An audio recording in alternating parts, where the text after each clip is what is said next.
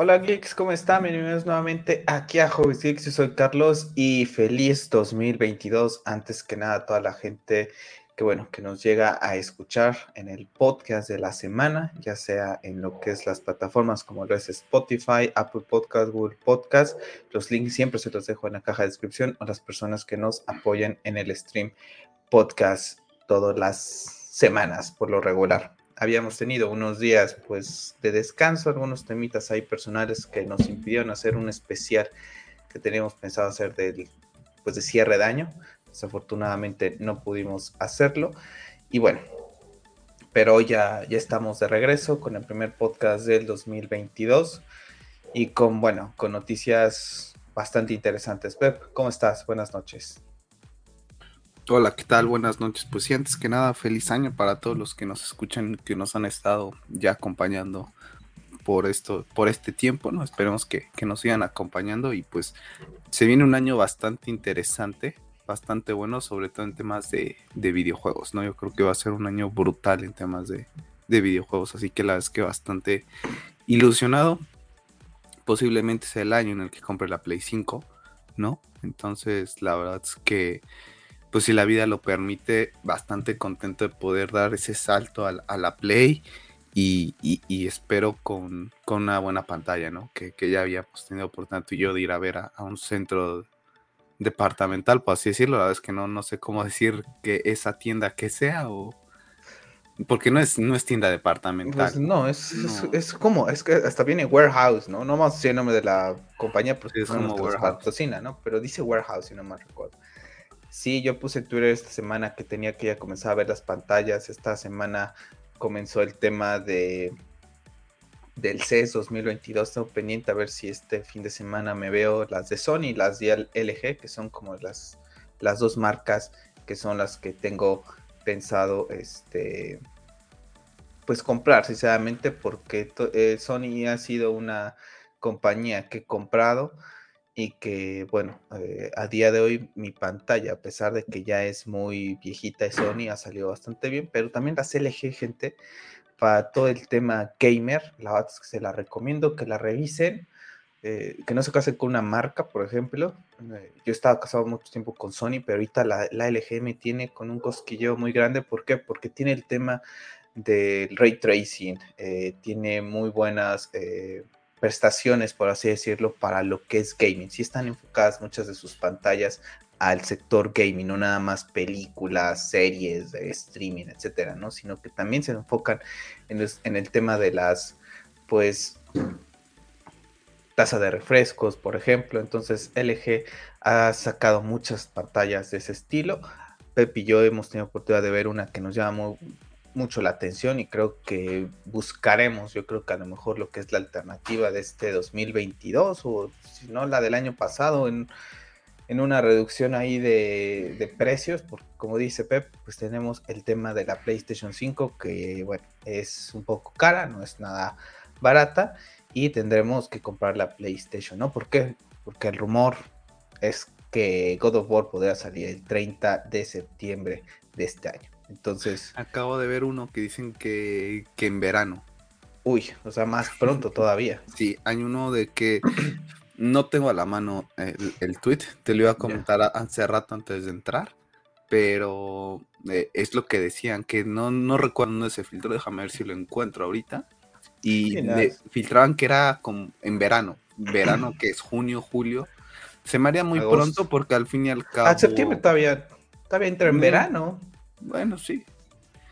Entra el otoño que es en septiembre a finales, ¿no? Septiembre, octubre, noviembre, sí. a finales de septiembre. Con eso que nosotros en este país no tenemos la, eh, las estaciones tan marcadas, pues la verdad es que no, no sabemos, ¿no? Pero... Sí, septiembre, eh, a finales de septiembre entre el otoño, entonces, pues ojalá sea, yo, para mí lo ideal sería noviembre. Se llama, eh, el insider se llama Tidux, y que saldría este mismo verano. Oh, que es pues verano, ¿va? O sea, es que a mí se me haría. Sí, es de junio a septiembre. Sí, a, mí se me haría muy pronto, junio, julio. Por el para mí también por el tema de ahorita, ahorita vamos a platicar de Horizon. Lo tienes ahí para darle un margen muy importante todavía.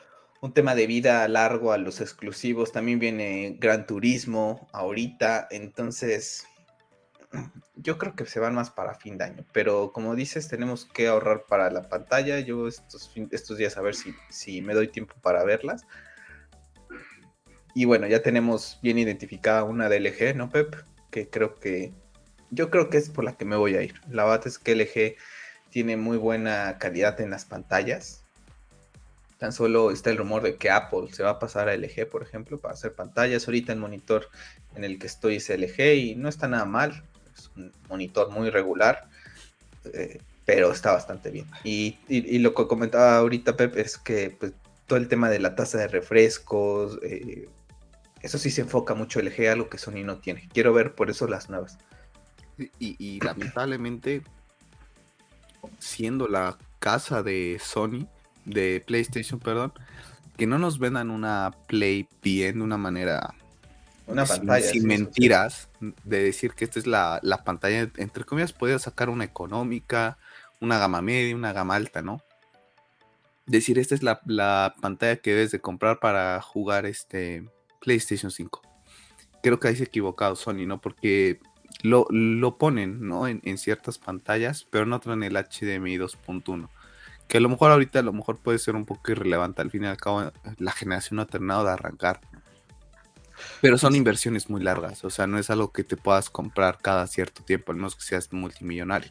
Entonces, siempre tienes que tratar de comprar eh, pensando en futuro. Entonces, eh, de momento para mí LG son las de mejor calidad porque me gusta más el contraste que dan a diferencia de, Samsung, ¿no? Por ejemplo. Sí, Samsung, yo después de la experiencia que tuve con mi teléfono Samsung, la verdad es que, que bye.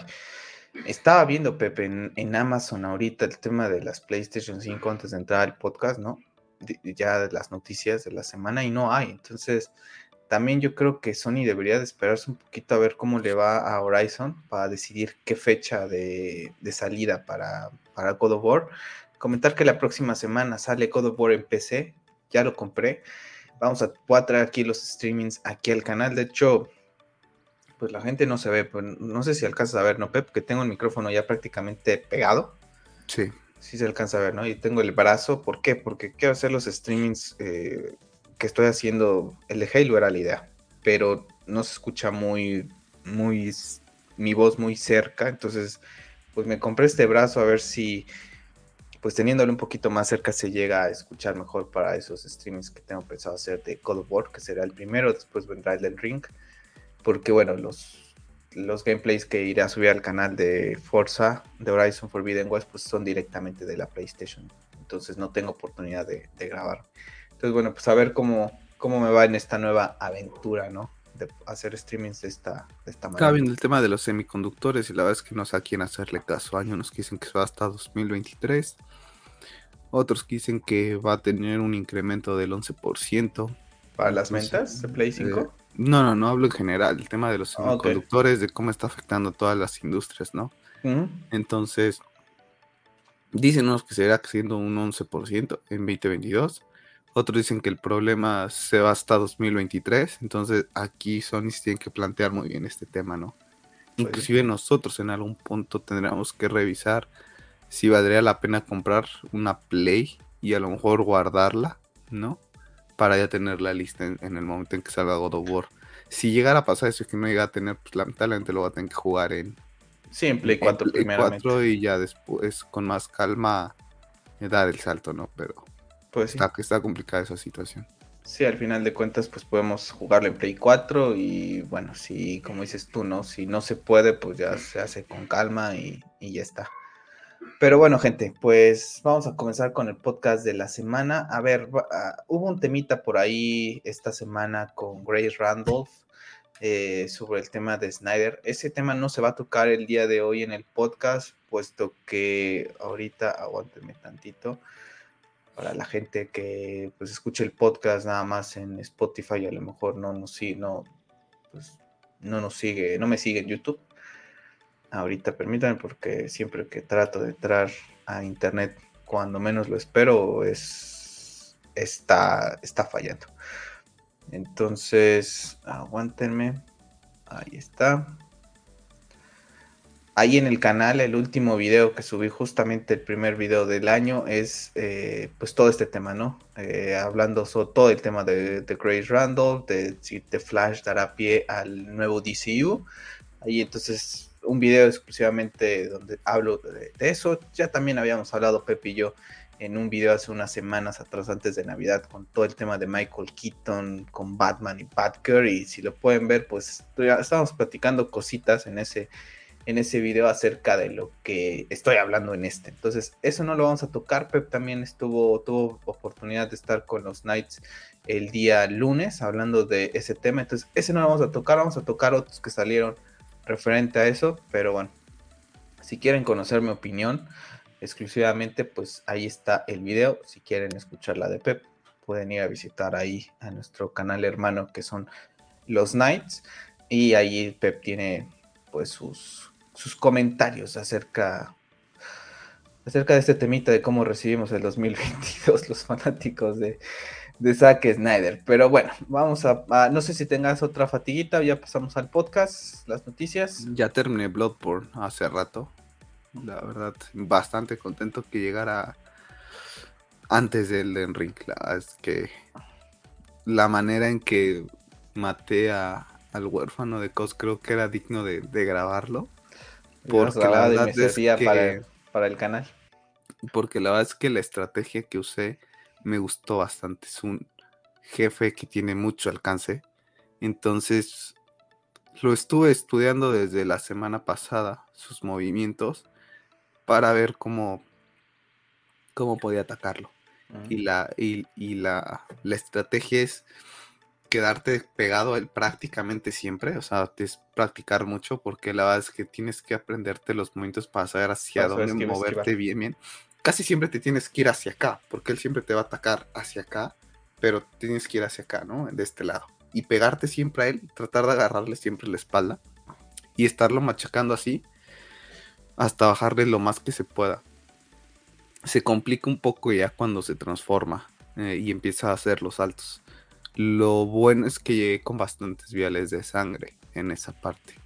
Ahí ya no tenía una estrategia tan tan clara, seguía siendo la misma de ir a por él por la espalda, pero el hecho de que se mueva como demente te puede jugar un poquito de malas pasadas y puedes llegar a perder la partida ya estando muy cerca de matarlo. No, y ya cuando está ahí, yo lo que sé fue ponerle fuego al, al, al hacha de calzador y y tratar de estar siempre atrás de La verdad es que me gustó mucho, ¿eh? fue un combate que disfruté mucho. Creo que la primera vez que lo jugué, tanto él y Lady Mary no estaban entre mis voces favoritos, la verdad. Y ahorita te puedo decir que, son los mis dos favoritos. O sea, son. E, en el pasado recuerdo que Gascoigne, cuando lo tenía por primera vez, Gascoigne y, y, German fueron mis dos favoritos. Y ahorita la es que Lady Mary y y este de COS se han, posicionado ahí, ¿no? Tendría que hacer una memoria bien para ver dónde los pongo. Gascon creo que sigue estando en los primeros porque al fin y al cabo es al principio.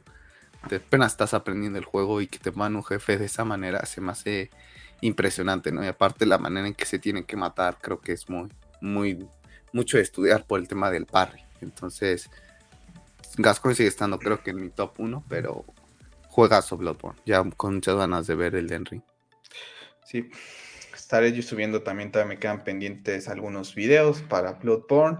Y bueno, también estaré trayendo Halo, gente, en lo que estará ahí poniendo entre Halo y God of War.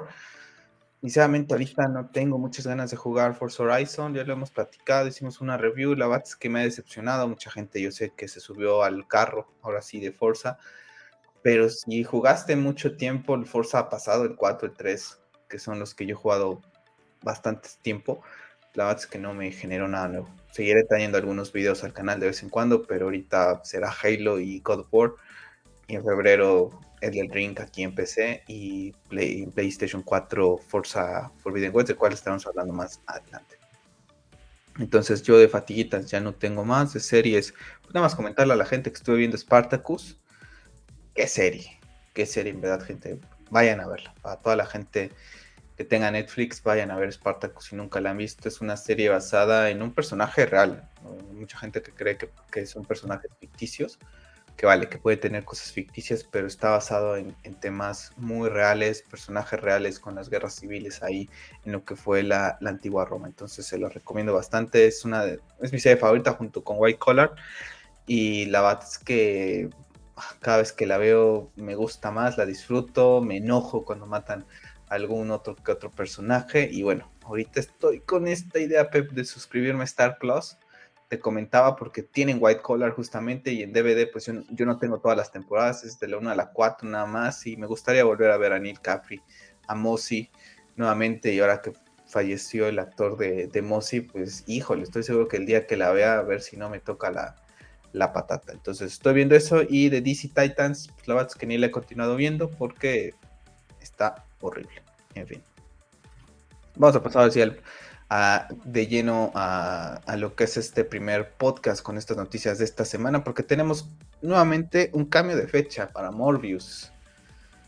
Este es el séptimo cambio de fecha, una película que yo creo que se, tenía que haber estrenado ya dentro de unos días, en enero 28, como nos habían mostrado en este tráiler, que después de ver Spider-Man No Way Home y todo este tema del multiverso, pues estaba, estaba perfecto para que se le estrenaran. El tema es que dicen que por tema de la variante Omicron en Estados Unidos, todos los, la alta de contagios que están sucediendo en Estados Unidos, pues lo decidieron eh, pasarla para otro momento. Y otra gente, el rumor dice que posiblemente es porque van a meter a cositas de Andrew Garfield en su regreso de Spider-Man para Morbius. Veremos cuál se convierte en realidad o cuál no. Si no llega a pasar nada de Andrew Garfield y y es tema nada más exclusivamente de la variante, yo creo que ya Sony debería también de decidir sacarla vía streaming porque ya es mucho, es mucho tiempo, ya esta película es muy, muy vieja ahora sí. ¿Sabes qué me resulta curioso? Que yo veo la NBA prácticamente todos los días. Esta semana el, el equipo al que lo dejo tres veces. Y los estadios están llenos, o sea, están a reventar. La verdad es que es precioso ver a la gente en los estadios de la NBA, tú sabes a qué me refiero, la verdad es que es vida pero me, resulta extraño por eso exactamente por el tema de la variante. ¿Cómo es que para los partidos no aplica? Para unas cosas sí aplica y para otras cosas no aplica el tema de, las, de las variantes de, del bicho. Ahí es donde me, genera un poco de ruido todo este tema. Y me gustaría que pasara lo de Andrew. La verdad es que está tomando mucha fuerza, ¿no? El tema de Venom con, con Andrew. Y creo que, a mí honestamente creo que lo de Toby sería más difícil, un regreso creo que Andrew podría darle esa nueva frescura que tanto esperamos. Aparte de que yo creo que quedó muy claro que es el Spider-Man que muchos queremos ver, ¿no? Y mm, el hecho de que no haya terminado su, arco tiene ese romanticismo más fuerte. Entonces, la verdad es que si esa película a lo mejor también no, no atrae a mucha gente, ¿no? Entonces, el hecho de que, ¿sabes qué? Mete un stop y vamos a entrar una escena post créditos de dos minutos, un minuto y medio, nada más con Andrew va a generar que mucha gente la vaya a ver. O sea, a pesar de que a la escena post créditos la vas a poder ver en internet el mismo día, va a generar querer irla a ver, ¿no? Y vivir esa experiencia en, cine. Pero sí, se empieza se empiezan a añejar, ¿no? Entonces, después se te olvidan ciertas cosas, ciertas películas. El, boom que podrías tener ya no lo vas a tener en, otros momentos. Creo que lo tuvieron que haber aprovechado.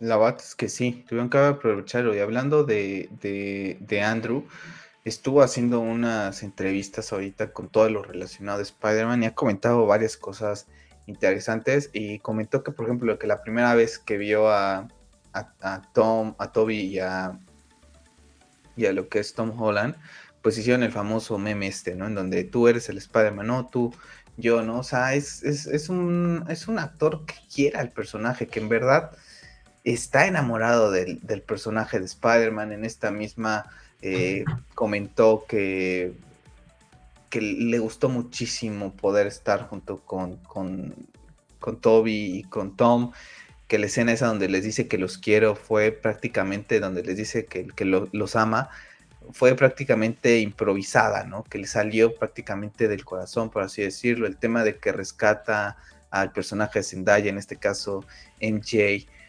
pues le fue como un cierre, ¿no? Lo que habíamos comentado decía que fue realmente hermoso poder filmar esa escena, ¿no? Para él, ¿no? Ya que pues en, su, eh, en sus dos películas pues él pierde a Gwen, ¿no? Que viene siendo su contraparte de, de MJ. Y por último comentaba, ¿no? Sobre su regreso, su, si está abierto a regresar a una, a una entrega y dice que pues, supuestamente que sí, que definitivamente sí, que si se siente bien, si se siente bien lo que le están ofreciendo, lo hará, que Peter y Spider-Man son dos personajes que están pues con él, ¿no? En, esos buenos tiempos. Entonces, bueno, pues creo que ahí lo tiene prácticamente Sony y, Disney. Mientras la otra compañía, lo, lo, hablé en ese video donde está utilizando el tema del multiverso para poder borrar una visión, para poder reiniciar todo cuando no has iniciado prácticamente nada. Aquí el multiverso de Sony, si bien no es ese Spider-Verse que tenemos en, los cómics, o sí da pie a cosas muy interesantes, ¿no? Y tan solo el regreso del rumor de que pueda existir un, porque los rumores ahorita están hasta que una Spider-Man 4 con Tobey Maguire y mismo Sam Raimi, ¿no? Ahorita Sam Raimi ya está en Marvel Studios, ¿no? Con, con Doctor Strange. ¿no? Que se estrenará dentro de unos meses. Y si le va bien esa película y Marvel Studios deciden hacer una cuarta entrega de, Spider-Man con, con, Sam Raimi, sería la locura. Si deciden hacer regreso de Andrew Garfield, va a ser otra locura. El récord que ha roto, que ha tenido esta película de Spider-Man No Way Home, con sus defectos, porque las tiene muchísimos, supieron generar esa sensación de, jugar con la nostalgia de una manera increíble y esperar. Yo creo que es muy posible que sí vamos a Andrew de regreso en alguna película, en una tercera entrega. Yo creo que Sony Marvel Studios. aquí Sony es el que las tiene libre. Pero al final de cuentas, los derechos de Spider-Man siguen perteneciendo a Sony. Entonces, si ellos quieren hacer lo suyo, ellos podrán hacerlo. Pero yo creo que en conjunto podrían trabajar de una muy buena manera para poder lograr algo para seguir pues poniéndole, echándole tierra al muerto, como se dice eh, el, dicho, ¿no? A, Warner Brothers con DC. Yo creo que sí. Y creo que no va a ser necesario estar exigiendo tantos hashtags ni nada de eso. Y posiblemente sí, lo, sí, sí podamos verlo, ¿no? Y a lo mejor puede ser que tampoco pase, ¿no? O sea, no, no tienen que dar todo. Pero yo, yo sí lo veo más factible a que se dé esto sin tener que estar usando un hashtag para decirle a estas compañías qué es lo que se espera, ¿no? Creo que, que, lo saben recopilar muy bien de cierta manera y puedan tener sus virtudes y sus defectos, pero pues ya está Daredevil nuevamente en el MCU, entonces pues eso puede hablar bien o, mal, ¿no? Ya, yo una vez lo que pase con con Daredevil o con lo que podrían hacer con, con Andrew, pues eso ya será otro, es otro, otro tema. Pero de momento el hecho de poder verlos, creo que creo que ilusiona bastante todo lo que está pasando con Spider-Man. Bastante, bastante. La verdad es que son las dos caras de la moneda ahorita, todo el tema entre DC y, y Marvel en lo que viene siendo este inicio de año, ¿no? Y bueno, fin de año igual con la salida de Spider-Man No Way Home, todo ha sido felicidad del lado de, Spider-Man y, Marvel sobre todo. Entonces, bueno, vamos a ver, vamos a estar ya platicando acerca de, este posible regreso, pero yo creo que se va a dar. Es más que tengo un fe en que un 90% se va a dar. ¿Cuándo? No lo sé. Pero eh, este año a lo mejor sabemos algo. El hecho de que Tom Holland haya comentado o está el rumor de que quiere como ponerle un poco de pausa a Spider-Man.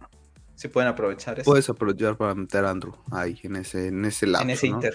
Y creo, no solo serviría un poco también para el tema de que Tom Holland se tome un descanso él, sino para que nosotros nos tomemos un descanso de él. Porque creo que lo estamos viendo en demasiadas películas. Entonces, creo que serviría para darle un poco de frescura y preparar muy bien todo el tema de, de Tom cuando, cuando regrese, ¿no? Ya que podamos ver un poquito de lo que queremos ver con, con este actor. Sí, también ya te quitas eso, ¿no? A lo mejor regresas ya Tom con todo el tema de cómo terminó el Spider-Man de Tom, que es un poquito más a lo que queremos ver, ¿no? Que pensamos que puede llegar a ser ese Spider-Man que, que, que, estábamos esperando desde Homecoming y no, no llegó a ser y a lo mejor ya, te quitaste, ¿no? El tema de que no, es que Andrew Garfield todavía merece, ¿no? A lo mejor ya te sacaste hasta su tercera entrega, ya le diste cierre y ya puedes trabajar con Tom Holland de una manera un poquito más pacífica, ¿no? Al final de cuentas, hemos tenido sobresaturación de Tom Holland. También Spider-Man pues, es el personaje que no ha descansado prácticamente desde 2016 a 2021 en todas las, las producciones que ha salido desde eh, Civil War, los Avengers, sus películas en solitario. Entonces ha estado ahí la serie animada que va, que va a tener. Entonces, pues ahí tiene muchísimas potencial Spider-Man, ¿no? Y más los juegos de PlayStation que van saliendo, Sony y Marvel tienen ahí a Spider-Man bastante vivo. Entonces, como dices tú, este año puedes cerrar el negocio con Andrew y que a finales del próximo año tengas la película de, de Andrew y en 2024 pues la de Tom, ¿no? Entonces. Yo la que sí veo más difícil es la de Toby Maguire, honestamente. Es así. Y honestamente yo no la pido mucho. La verdad es que él, cerró su, etapa. estaría padre verlo, sí. Pero no sería para mí una prioridad ver a. Ah, ahorita, honestamente, puede sonar muy incoherente, pero tengo más interés de ver hacia dónde van a llevar a Tom Holland que ver una, una cuarta película de, de Toby Maguire. Sí, a mí también. O sea, me encanta Toby, es mi primer Spider-Man en, live action, ¿no? Eh, mucha gente pues, ya fue Andrew, y para otra gente fue Tom, ¿no? La, primera acercamiento con Spider-Man en, live action para ti, para mí fue Toby. Y le tengo muchísimo cariño y sigo diciendo que Spider-Man 2 sigue siendo la mejor película de Spider-Man en live action. Pero también siento que ya, o sea, como que su arco sí te quedas con un poquito de ganas de ver algo diferente pero tampoco me sería prioridad. Prefiero, en una de esas hasta prefería otra cuarta entrega de Andrew antes que la de Toby. Pero bueno, si está, si, si la tenemos, adelante, bienvenido. Sí, sí, por supuesto. Bueno, vamos a pasar al tema de series, porque esta semana, bueno, esta semana no, el día de hoy, justamente que estamos grabando el podcast, que es viernes, 7 de enero, pues bueno, se anunció que tuvimos el primer teaser de lo que va a ser la tercera temporada de The Voice, esta serie de Amazon que ha venido a cambiar pues la forma de narrar a los superhéroes, una serie fantástica que a mí en lo particular disfruto muchísimo, que yo creo que voy a tener que suscribir a Amazon Prime tan siquiera esos dos meses de junio a julio para poder ver esta serie de la mejor manera posible, ¿no? Entonces, bueno, tenemos aquí ya el calendario. El 3 de junio regresan los chicos de The Voice a Amazon con el episodio número 1 al episodio número 3. Para junio 10 tenemos el episodio 4. Junio 17 el episodio 5. Junio 24 no le ponen episodio 6, sino tal cual le ponen el título del, episodio. Se llama Erogams en julio primero eh, el episodio 7 y en julio 8 pues el final de temporada. Entonces, bueno, pues tenemos el regreso de esta serie que yo la había puesto como una de mis series más esperadas del 2021 y bueno, pues se atrasó. Eh, ¿Qué día es junio 3? Es viernes. Para que la gente sepa, todos los capítulos son viernes, ¿vale? Entonces, jueves por la noche y el viernes a correr de los spoilers. Pero bueno, Tú no la has visto, ¿verdad? Si no mal recuerdo. No, no, no la, no la he visto. Cancelaste el, Prime justo cuando le iba a ver. ya ves, ya ves. Ahora, ahora que lo, a ver si lo, lo, lo, contrato antes y, y, te digo para que la veas antes y veas la primera y la segunda temporada, ya te, te pongas al hilo con la tercera. Lo cancelé en Prime el año pasado después de Invisible, si no mal recuerdo. Entonces, Esa sí la vi, pero esta no. Entonces, este, pues sí, a ver si, si lo contrato, porque la verdad es que eso de venirme a sentar aquí al monitor y ver Cuevana y la verdad es que la gente dirá, es, es, lo mismo, pero ya después de estar sentado 10 horas en el trabajo, ya venirte a sentar otra vez después de eso ya cuesta un poquito de trabajo. Entonces, eh, pues sí, la, con muchas ganas. Es una de esas series que de este año que la verdad es que ni me acordaba. Pero qué ganas tengo, qué ganas tengo de esta, de esta, de esta serie. Estoy viendo que tenemos, sigue en tendencia Zack Snyder el día de hoy. Creo que es el primer día del año. Desde el primer día de enero sigue en tendencia. Vamos a ver rápido de por qué está. Ok, ahí tenemos al buen China Custodio. Nuestros primeros tweets. Ok, bueno, de eso vamos a hablar un poquito más adelante. Y PlayStation también está en tendencia ahorita. Es por lo del CES. sobre el CES y también ahorita vamos a, hablar un poquito también de las otras cosas. Bueno, vamos a pasar al mundo de videojuego porque esta semana se anunció que Ubisoft Plus es a, llegar ya al servicio porque lo puedes adquirir a través de la consola de Xbox, en donde, bueno, es un servicio de suscripción en donde vas a tener más de 100 títulos de Ubisoft. Bueno, pues yo la verdad es que no sé qué tanto le pueda resultar a Yubi tener esto al lado de un Game Pass, donde tienes diferentes eh, juegos. Y es lo feo, porque ya lo habíamos platicado tú y yo, tanto en el servicio de streaming, tanto de ahorita tema de Amazon, de Star Plus, que les comento que me quiero suscribir por White Collar nada más, eh, tema de Disney por Star Wars, HBO por las cositas que tenga, Netflix. Yo no sé si en algún momento van a tener que decidir estas compañías en, ver si les conviene hacer un conglomerado y poner, no sé, eh, no sé, se me ocurre un paquete Netflix, HBO Max y Disney Plus con Star Plus, no sé, por mil pesos al mes. No sé, se, me viene una, una, una, cantidad cerrada, tratando medio de cerrar los, los costos, ¿no? porque estar pagando suscripciones y suscripciones, y ahorita lo mismo, ¿no? Ahorita tenemos EA, ya tiene su suscripción, Microsoft tiene su suscripción con el Game Pass, eh, PlayStation, la, más... Eh, perdida en este rubro. Sí, perdida, es, no, no, no, encontraba la palabra, pero tiene PlayStation Plus y PlayStation Now que están muy, muy, muy están muertos, están muertos. El PlayStation Plus a día de hoy, honestamente, para mí está muerto. Y Ubisoft ahorita, eh, no sé, hay muchísimas ya suscripciones que yo digo, o sea, yo ahorita te digo, o sea, Ubisoft era de mis casas que me encantaban, ¿no? Y más cuando Assassin's Creed era de mis franquicias favoritas, ¿no? Y Splinter Cell, ahorita que viene el regreso. Pero yo ahorita, si fuera jugador de estos jugadores que veo que se suscriben al Game Pass para poder jugar juegos, porque les da absolutamente igual jugarlos en, en estreno, yo digo, en, primera, ¿qué tanto tiempo tienes para jugar los de Ubisoft? Yo creo que ni los gamers que se dedican a, este, a esto de tiempo completo tienes tiempo para jugar todo lo que tiene el Game Pass, por ejemplo, y todavía le echas todo lo que tiene Ubisoft. Y después los precios, en esta época de crisis económica, por todo lo que sigue pasando en el mundo, yo a mí en lo particular no, no me llama la atención. Yo sé que a lo mejor te dicen, oye, por tantos pesos, pues te llevas el no sé, el nuevo Assassin's Creed, ¿no? Por ejemplo, que aparezca y sacas la cuenta y dices tú, no, pues me conviene tener la suscripción porque a lo mejor me sale casi igual que si compro el juego de salida, ¿no? Y, es mío. Pero después dices, pues sí, pues estás pagando, pero también por otros juegos que están ahí y ni los llegas a utilizar, ¿no? O sea, yo ahorita tengo el Game Pass y no he jugado nada más que Halo y Forza. y nada más, y no me ha dado tiempo tampoco de estarlos jugando a cada rato, ¿no? Entonces, yo no sé si para otra gente sí tengan mucho tiempo, ¿no? Pero a mí, para mi forma de vida, no. Estoy viendo más o menos, sacando como que un... Mira, que te lo cobraran, a ver, espera, si fue, fue lo que puse.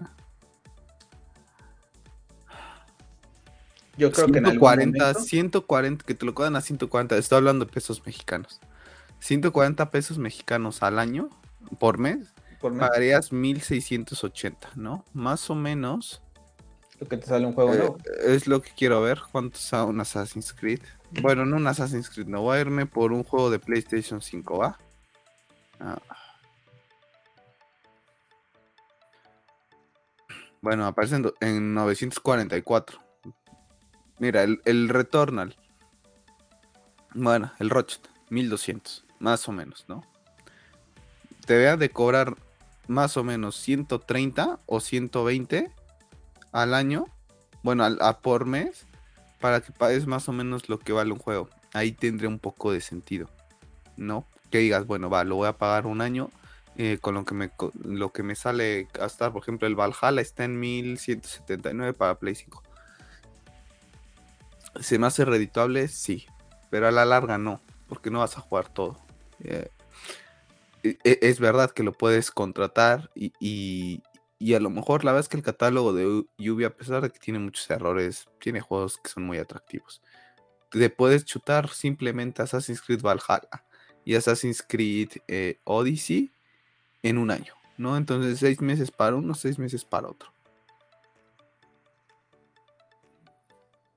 No te escucho, no te escucho. Perdón, que tiene, tiene muchísimos juegos, la verdad, pero no sé, a mí me genera un poquito como de en qué momento podría jugar esto, ¿no? Assassin's Creed Valhalla ni lo terminé completo al 100%, o sea, en el canal está la historia principal y, y algunas misiones secundarias, pero si ustedes entran a mi sesión y ven todas las misiones secundarias que tengo, o sea, me da para jugar un montón. a ver, pero es para jugar, pues le juego la historia original, una cuanta historia y, te pasas al siguiente Assassin's, ¿no? O sea, no, no es, parece, es muy rara la persona que acaba los juegos al 100%. pero imagínate, si ya tienes un juegos, eh, es que el problema aquí vendría siendo el Game Pass. A mí honestamente ahorita se me hace más atractivo el de Ubisoft que el Game Pass. Así te lo digo. Ah, o me aparece un Twitter ah, en la semana que dice un chico, bueno, pues voy a tener que guardar mi Xbox porque de aquí no hay juego hasta Starfire. Ah, Starfield. Starfield. Entonces, es una realidad. O sea, hay mucha gente que por más que tía del Game Pass, no todos los juegos te llaman la atención del Game Pass. yo te lo he dicho. Él, él, lo comentaba, dice, es que ya me jugué el Hellblade, que es de los interesantes, dice, ya lo acabé ya acabé tal, tal, tal, ¿no? Así como que para que antes de que lo fueran a mentar eh, la madres, eh, él dijo, ya acabé este, este y este, y hasta pone comentarios de por qué sí le gustó y por qué no. Entonces dice, no tengo que jugar, ¿no? Ahorita es el catálogo de Yubi y la verdad es que tiene unas cosas interesantes. Para mí, honestamente, tendría que pasar lo mismo que con Electronic Arts, hacer una alianza con Xbox, ¿no? Y a lo mejor vender un paquete exclusivo Ubisoft más Game Pass. Yo también, es lo que puse en Twitter en un momento de esta semana que yo veo a Yubi haciendo algo similar a EA cuando vea que no le va a ser tan redituable como ellos creían esta, este tema de la suscripción. Entonces, bueno, pues vamos a ver cómo es que, que lo manejan. Una noticia que salió hace ciertas horas en este viernes es que Nintendo está trabajando ya en Mario Kart 9 y el rumor es que dice que llegaría este año. Si esto es verdad, o sea, wow el año que vamos a tener en el mundo de videojuegos, gente. Y en Nintendo. Y en Nintendo, yo creo que Nintendo y PlayStation, nuevamente, disculpe, ¿no? Pero los exclusivos, grandes exclusivos irían para ahí. Porque tendría tan solo Pokémon va a salir dentro de, un, de unos días. Yo tengo muchas ganas de ese Pokémon. Que vale, que tiene muchas cositas que dices tú, oye, lo pueden haber hecho mejor. Sí, pero Pokémon es una de las IPs que vende más y el, nada más por el hecho de ser Pokémon, la que va a vender. Después está el tema de Splatoon 3, después está el tema de Bayonetta y después si llega a salir Mario Está Kirby.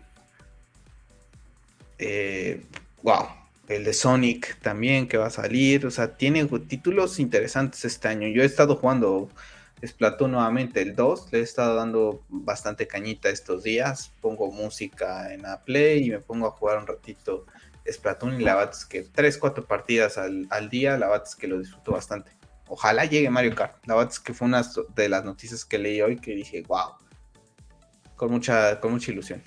Sí, la verdad es que ya hace falta porque al fin y al cabo es un port de Wii U. Entonces, no, y no va a salir, no, no va a salir. Nintendo no tiene pensado sacar una consola, acaba de sacar la Nintendo Switch OLED. Están fascinados con la Nintendo Switch. Sigue vendiendo como papa caliente. Y, y, es que no hay necesidad, o sea, honestamente, para ese tamaño de consola, el 4K lo hemos visto, al menos yo lo he visto en, comentarios de gente como que sí que pues, que dicen que no tiene mucho sentido una pantallita 4K, ¿no? Lo hemos contado tú y yo en los teléfonos. En los teléfonos no importa, el, al fin y al cabo la pantalla es muy pequeña. Yo creo que a lo mejor podrían mejorar ciertas cosas de autonomía y otras cositas, pero eso del 4K la verdad es que yo creo que con la OLED ahorita honestamente van sobrados. No sé si sea verdad.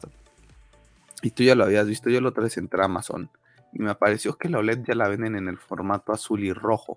No sé si sea un troleo eh, esa Switch.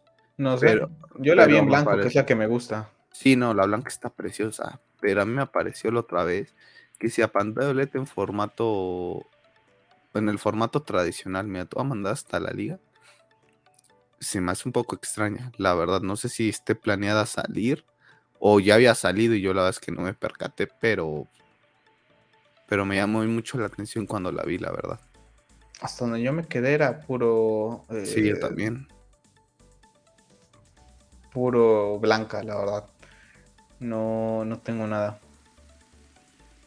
Entonces no sé si me vas a enviar eso. Sí, te lo estoy viendo, es que estoy viendo los comentarios y a mí me hace que es como un troleo porque todos los comentarios en, en la... Ahí viene la blanca. ¿no? Entonces... Ya te la mandé. Yo creo que es un troleo, ¿eh? O sea, pero pues Amazon debería de poner mejor candados en estas cosas. Digo, no está disponible, pero. Ok. Donde alguien, estamos viendo en pantalla, ¿no? Para donde alguien caiga ahí, donde alguien caiga ahí. pues, pues vaya. vendida por Nintendo, ¿ah? Pero, pero si te metes a los comentarios, todo está en blanco.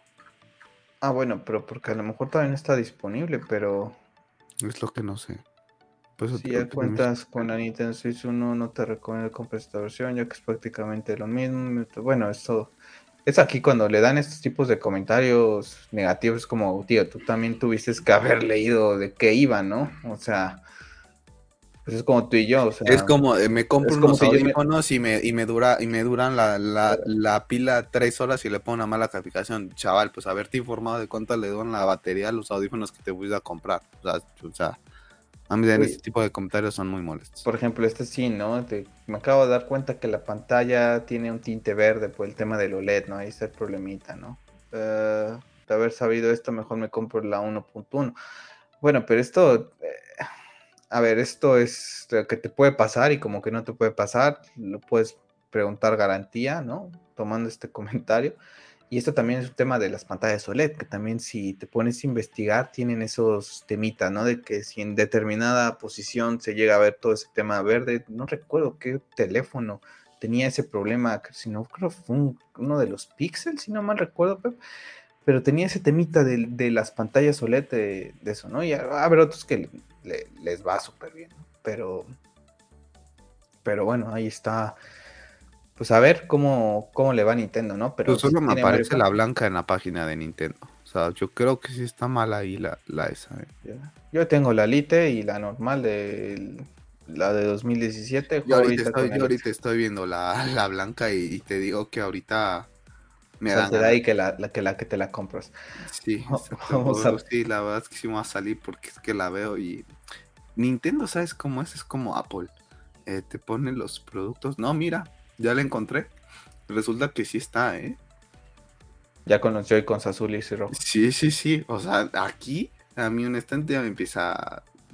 Yo con, yo con, yo la Nintendo. Que yo soy mucho de, de los aparatos electrónicos siempre que sean negro. Con esta Nintendo la verdad es que tengo un tema de locura. Porque me fascina la, la Nintendo Switch con en color eh, azul y rojo. Se me hace preciosa. O sea, a mí se hace brutal. La, para mí la entiendo más bonita es esta. A pesar de que la blanca se ve muy, muy chula. La verdad es que a mí la, la, rojita con azul se hace muy guapa.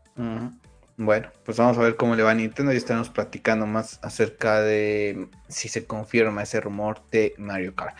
Vamos a pasar con PlayStation porque PlayStation eh, se ha confirmado que se cuentan ahorita con 17 estudios trabajando en first parties para toda esa gente que ha dicho, bueno, es que Xbox está ganando y que no sé qué porque tuvo Forza, eh, Forza eh, a fin de año y Halo. Bueno, pues PlayStation pues ha tenido algunos exclusivos ahí con Forza, con, digo, con Forza, con Demon Souls, con Returnal, con Ratchet Clank, tampoco es que con Minds Morales, creo que ha sido una generación bastante flojita, flojita aparte de, los dos, ¿no? Que fueron los que cambiaron de, consola, ¿no? Tanto Xbox y, PlayStation. Pero la gente que le tira a PlayStation por no tener ahorita unos meses eh, exclusivos es de loco. Después de todos los exclusivos que ha dado y los juegazos que ha dado y la forma en que sigue vendiendo sin tener tantos exclusivos tan atractivos ahorita la Play 5 es de aplaudirse ahorita que venga Forza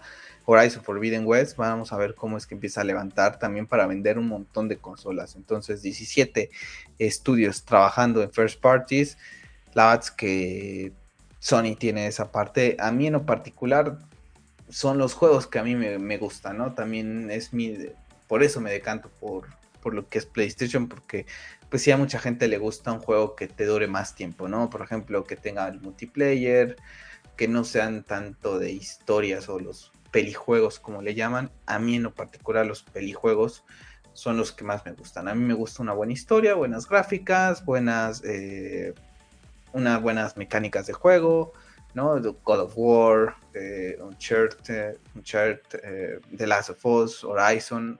Eh, a mí me encantan esa clase de juegos, por ejemplo, ¿no? Los Batman Arkham, por ejemplo, me encantan, ¿no? No son tan, tan largos, tienen una muy buena historia, mecánicas buenas, son cortitos, eh, no sé, son, a, mí son las clases de juegos que en particular disfruto y por eso PlayStation también me llama mucho la atención contra otros, ¿no? Que son más de gente que les da igual que juegan los multiplayer. No sé qué opinas ahí. Ah, creí que ibas a todavía agregar algo más. No, pues es que estoy en la misma, o sea, la verdad es que esta guerra de consolas es bastante molesta, yo no sé por qué cada quien que se mete en lo que le guste y al fin y al cabo cada quien haga con su dinero lo que se le pega la gana. Sony al fin y al cabo te puede entregar 5 o 7 exclusivos o, menos en, por generación, pero sabes que todo es de calidad. El Game Pass puede estar saturado de cosas que muy probablemente no vas a jugar, al menos que tengas muchísimo tiempo en verdad. Entonces, es una forma de comparación bastante tonta desde mi punto de vista. Y que me perdonen, pero ahorita el panorama para Xbox, ¿cuál es? Entonces, Starfield, Starfield y, ya. O sea, yo no tengo en, mente otro juego para Xbox. Entonces, veo. Hay algunos, pero son de. Dice perfectamente que, que por alguno de esos juegos me compraría una consola.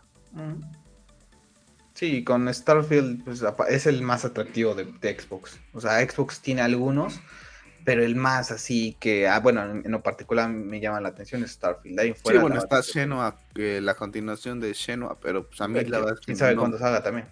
Tampoco es como que te digas que estoy muy al pendiente de él, ¿no? Entonces. Sí, en cambio, a mí ahí sí me, me gusta mucho las IPs que tiene PlayStation. A ver cómo van evolucionando las consolas. Creo que como dices tú, en gusto se rompen géneros, disfruten lo que quieran. Yo ahorita estoy disfrutando eh, Splatoon 2, sigo disfrutando Bloodborne, que es un juego viejísimo, que es mi primer juego de Front Software que, sigo jugando.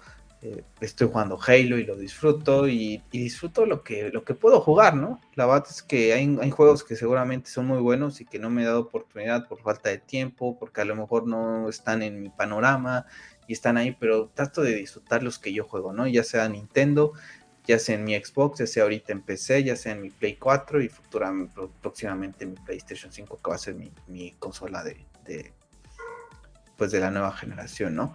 Y hablando de Sony, Pep, eh, esta sí se me parece una chorrada eh, tal cual.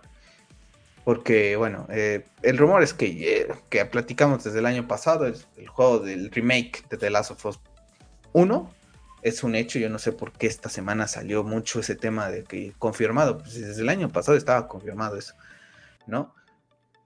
Va a salir con la serie. O sale antes o sale después, pero uno de uno se escucha un poco feo, pero mama de otro, ¿no? Van a aprovechar ese hype por la serie o por el juego para anunciar algunas de esas cosas. Entonces, los vamos a tener prácticamente muy similares. Yo creo que tendremos gráficas muy similares a, lo que es The Last of Us parte 2. No creo que tengamos algo más sorprendente. Tampoco es que Naughty Dog esté trabajando de lleno en esto. Está ahí con otro estudio. Veo una chorrada. Y The Last of Us, se los digo, es de mi. The Last of Us 1 es mi segundo juego favorito. Lo amo, me encanta. Me lo jugué en PlayStation 3. Después me lo jugué el remaster en PlayStation 4. Lo amo, lo amo, lo amo pero a mí se me hace una chorrada un remake de un juego que en verdad, sinceramente, no lo necesita. Con las gráficas que tiene en PlayStation 4 el remaster, va muy bien para que lo puedas jugar en PlayStation 5 y no sé, sacas un pack con los dos o algo diferente, ¿no? Se me ha hecho una chorrada que lo voy a terminar comprando seguramente lo va a terminar comprando porque me encanta de Last of Es que ahí, se, te muere, se te muere el, discurso. Se me, se, me, muere el discurso. Y por eso yo honestamente, yo por eso no digo nada, porque sé pero se me hace una chorrada, pero. Y después, sé que es un juego que voy a terminar jugando otra vez, que lo voy a seguir disfrutando como si fuera un maldito loco. Yo lo jugué en 2020 precisamente cuando comenzó la pandemia, no sé si te acuerdas. De verdad, una pasada. La verdad es que es un juego que disfruto bastante. Tengo muchas ganas de jugar nuevamente el 2. Por algunos comentarios que han aparecido en Twitter. No sé por qué me está apareciendo tanto de las voz. Pero me generó un poco de. A, lo mejor si lo juego una segunda vez. Lo voy a percibir ya de una manera distinta. Porque al fin y al cabo a mí me pegó mucho lo de Joe. Sí, de jugar con Abby. Y creo que eso molesta más. O sea, es que no es que juegue con él y nada más. Es que el hecho de que jugar con Abby es muy, muy molesto. Entonces, no sé si jugándolo podría verlo, aunque creo que no va a terminar de convencer. Creo que hay cosas que si a la primera no te atrapan, ¿no? Porque también me apareció un video que estaba viendo ayer sobre la teoría de quién es la madre de Ellie. Y tenía razón un comentario, dice, ¿por qué el juego no se fue a explorar estas partes, ¿no? Y, dejaron mucho de lado el tema del, del, virus y de los zombies por enfocarse mucho al tema de la venganza, ¿no? Y era todo lo que yo había visto eh, en, o sea, todo lo contrario en los comentarios que me generaron un poco de interés, que decían que exploraba muy bien todo el tema de la psicología de la venganza. Yo la vez que lo vi, un juego de venganza de irte a matar y, y ya está, ¿no? A lo mejor se me pasó algo, ¿no? Pero no, el 2, la verdad es que de momento es bueno, pero el 1 para mí creo que va a jugar con el corazón y lo va a terminar jugando nuevamente. Bueno, y hablando del 2, está el, rumorcito que hay un director Scott. Entonces, así como el tema de. a mí ya se me hace, una chorrada, Porque el director Scott solo lo puede llevar una persona y, sabemos el por qué. Está el nombre del director en, en el título de, de esa película. Aquí no hubo ni vetos, bueno, que se sepa, ¿no? A ver, que sí se hacen cortes porque también lo tuvimos ahorita. Ya, pero eso pasa en todo. Eso pasa en todo. O sea, tendrías que sacar el director Scott de todo. El Samurai, el, Ghost of Tsushima también. El Ghost of Tsushima y el otro este de. Ay. Ay, de. Ay, qué. ¿Nio? No, no, no, Nio no. Ay, el chinito este. Ay, se me fue el nombre creador de Metal Gear, se me acaba de ir el, nombre. Hideo Kojima. Hideo Kojima, ¿cómo se llama su juego? El Death Stranding. Death Stranding. Ah, se me fue. Death Stranding Director Scott. Eh, Ghost of Tsushima Director Scott. ¿Cuánto le puedes agregar de Director Scott? No lo sé. Pero se me hace una chorrada eso, ¿no? Entonces, está ahí el tema, ¿no? Y también está el tema de que van a sacar, ya está muy avanzado el tema del multiplayer para The Last of Us 2. De las facciones, que sería un multijugador gratis, pero que bueno, sacaría su dinero como muchos eh, multiplayer, así como Halo ahorita. El multiplayer, pues que es prácticamente gratis, pero ¿de qué vive? Pues de todas esas microtransacciones, de que compra el pase de batalla, que compra esto, algo similar harían em, con Naughty Dog y, este, y este multiplayer. Creo que sería interesante ver cómo pueden realizar esto. Ya tienen uno ahí, más o menos, que no le fue tan bien con un shirt. A ver si lo pueden perfeccionar con, con The Last of Us, sería bastante interesante. Y bueno, pues The Last of Us ahí está viviendo, pero bastante bien, entre que la serie, entre que The Last of Us Remake, entre que el director Scott y las facciones con el multiplayer, pues tenemos The Last of Us para, para rato. Ya te digo yo que va a vender bastante bien. Sí, seguramente. Y para mucha gente que está comprando la Play 5 ahorita, pues se va a ir directo a comprar un juego de ese calibre, la verdad. y, no, y, no, hablo de los que ya tienen un de las o hablo de los que están comprando por primera vez una Play. Sí, es correcto. Entonces, bueno, pues ahí está PlayStation con, con este tema. A mí la verdad es que sí se me hace chorrada todo el tema del remake. Lo voy a terminar jugando, desde luego. El del Director Scott, ahí sí yo creo que sí tendría que ver algo que me digan. No sé, cambia totalmente la experiencia, hay cosas más interesantes. Te quitan la parte de Abby. Así, o sea, no sé, algo, porque por ejemplo, me acuerdo que el de Ghost of Tsushima leí más o menos de qué iba el director Scott y dije, a mí ya no me interesa comprar esto, ni me interesa jugar esto del director Scott. Tampoco Ghost of Tsushima, fue un juego que digo, me gustó y disfruté. Mucha gente que ya se lo dio, quién sabe cuántas vueltas le he visto en Twitter. Yo con una fue más que suficiente, por ejemplo, ¿no? Pero ahí pues, son los gustos, ¿no? Como te, como te digo, pero no sé, sí se me hace un poco feo que, no sé, o que deberían de haber, ok, compraste ya el, el 2, ok, el Director Scott, la parte esa te la dejo a la mitad de precio, ¿no? pero te la van a querer vender como un juego nuevo y es como, es la parte ahí que dices tú, que se pasan de, lanza, ¿no? Juego que va a salir ya, Pep, eh, próximo, pues, prácticamente el, próximo mes, el 18, viernes 18 de febrero, es Horizon Forbidden West. Yo lo compraré para PlayStation 4, voy a comprar el pack que si lo compras en Play 4, cuando tenga la Play 5, lo tengo gratis, entre comillas, ¿no? Ya, tienes como que ese, ese pack completo. Esta semana tuvimos un tráiler de lo que son las facciones, no, facciones, las tribus que tenemos en, lo que es el, mapa. La verdad es que luce impresionante, es capturado con PlayStation 5, el tráiler. Luce, luce precioso, luce precioso y es un juego que se viene trabajando desde hace tiempo. Estoy seguro que no llega al potencial de la PlayStation 5. Hay mucha gente que se queja que si no sé qué, que si los gráficos, que si la no sé qué. Yo la verdad es que veo esos gráficos y he tenido oportunidad de mostrarte eh, gráficos de Forza Horizon con las RTX de Nvidia al máximo y es un juego que salió en 2017. Entonces su desarrollo viene desde el 2014, 2013 por ahí y luce fantástico con las tarjetas gráficas más avanzadas. Imagínate cuando llegue el Forza Forbidden West a, PC, ¿no? con estas Nvidias que han sacado esta semana tan solo sacaron la RTX 3090 Ti, que es 10% más potente que la del año pasado, los juegos se van a, van a correr de una manera fluida y espectacular cuando lleguen a PC. Sí, pero muy poca gente se puede comprar. Poca gente. A ver, en PlayStation 5 yo creo que va bien y que se disfruta. Yo creo que con los gráficos que estamos alcanzando ahorita, el videojuego, creo que mucha gente se, se vuelve loca y todo. Yo Forza Horizon lo disfruté bastante en mi Play 4 con mi pantalla normalita y, se ve bastante bien. Entonces, ya sabes, ¿no? Esas guerritas de consolas que se traen.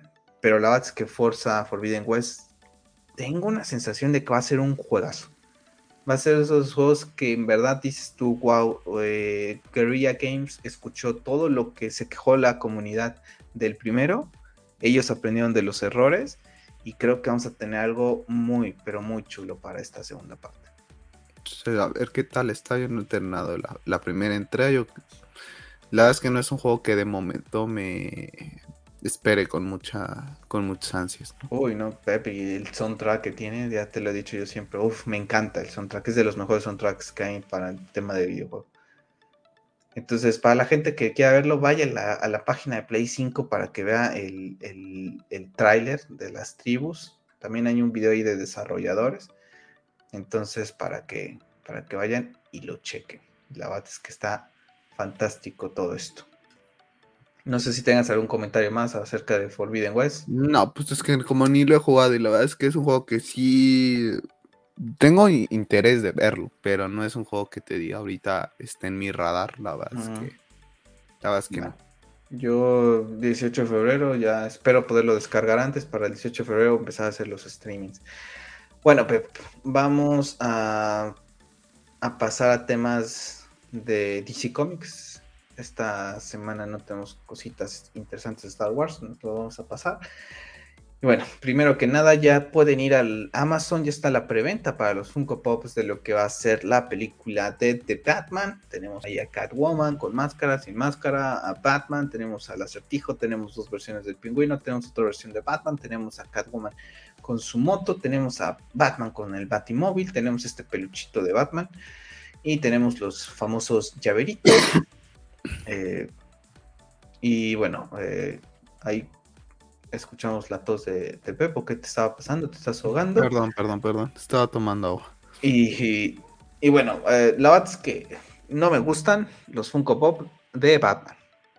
Catwoman se me hace guay, el pingüino está padrísimo.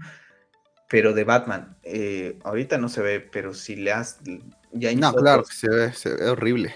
Pero hay fotos ya de la figura, en donde, gente, la parte del, de los ojos, la que viene como que pintada de negro, se ve como de otro color, y después se ven los ojos blancos, se ve horrible, y después se ven las costuras de la máscara, que es horrorosa. El traje en sí no se ve tan mal, pero lo que es la máscara, yo dije, bueno, pues me lo compro para que tenga, pues prácticamente tengo a todos los Funko Pops de, de las No, te falta George Clooney. Nada más me falta George Clooney. Y, dije, y Affleck, digo Affleck, este, Bale, te falta Bale. Ah, no hay necesidad de comprar a este. Y dije, bueno, para tenerlo, pero pues, si lo compro, lo compro en una oferta. Ya están horribles. Yo la vez que paso de. Todos se me hacen. O sea, yo los veo, es como. No, no captan mi, interés, ¿no? Como lo pueden hacer los Funko, sobre todo de Harry Potter. La vez que los veo y paso de largo. La verdad es que ninguno. Todos se me hacen hechos muy así al. Vale madres. Como están hechos los trajes en, en la película, lamentablemente. O sea, los trajes en la película se ven de muy mala calidad. Entonces, lamentablemente así se ven los Funko. Sí, la verdad es que bastante feos, ¿no? O sea, le he dicho varias veces, tengo ganas de la película. Puede que me guste, puede que no.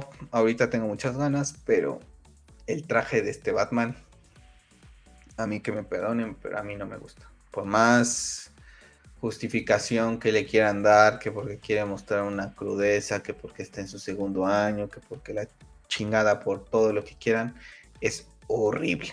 No, pues que no hay justificación, es que segundo año de qué, pues que no estamos, le hemos dicho, no estamos hablando de una persona pobre, estamos hablando de Bruce Wayne, que aparte es inteligente y tiene los recursos para hacerlo. Y luego me pones que le disparan prácticamente a quemar ropa y detiene todo con costuras es que no hay, hay mucha incoherencia en, el discurso de Matt Trips. O sea, si más a vender, si más a vender entre comillas, un poco de realidad, entonces no le pongas disparos eh, a, quemar ropa. no sé si viste el GIF ese en donde eh, en esta semana se ve cómo se hace así y le están disparando y como que repele las balas. Es como un poquito incoherente porque si eso es tela, con que le den acá lo matas. Mm. O sea, yo me, yo me explico, yo, yo, yo yo no entiendo, o sea, esto se ve tela tal cual.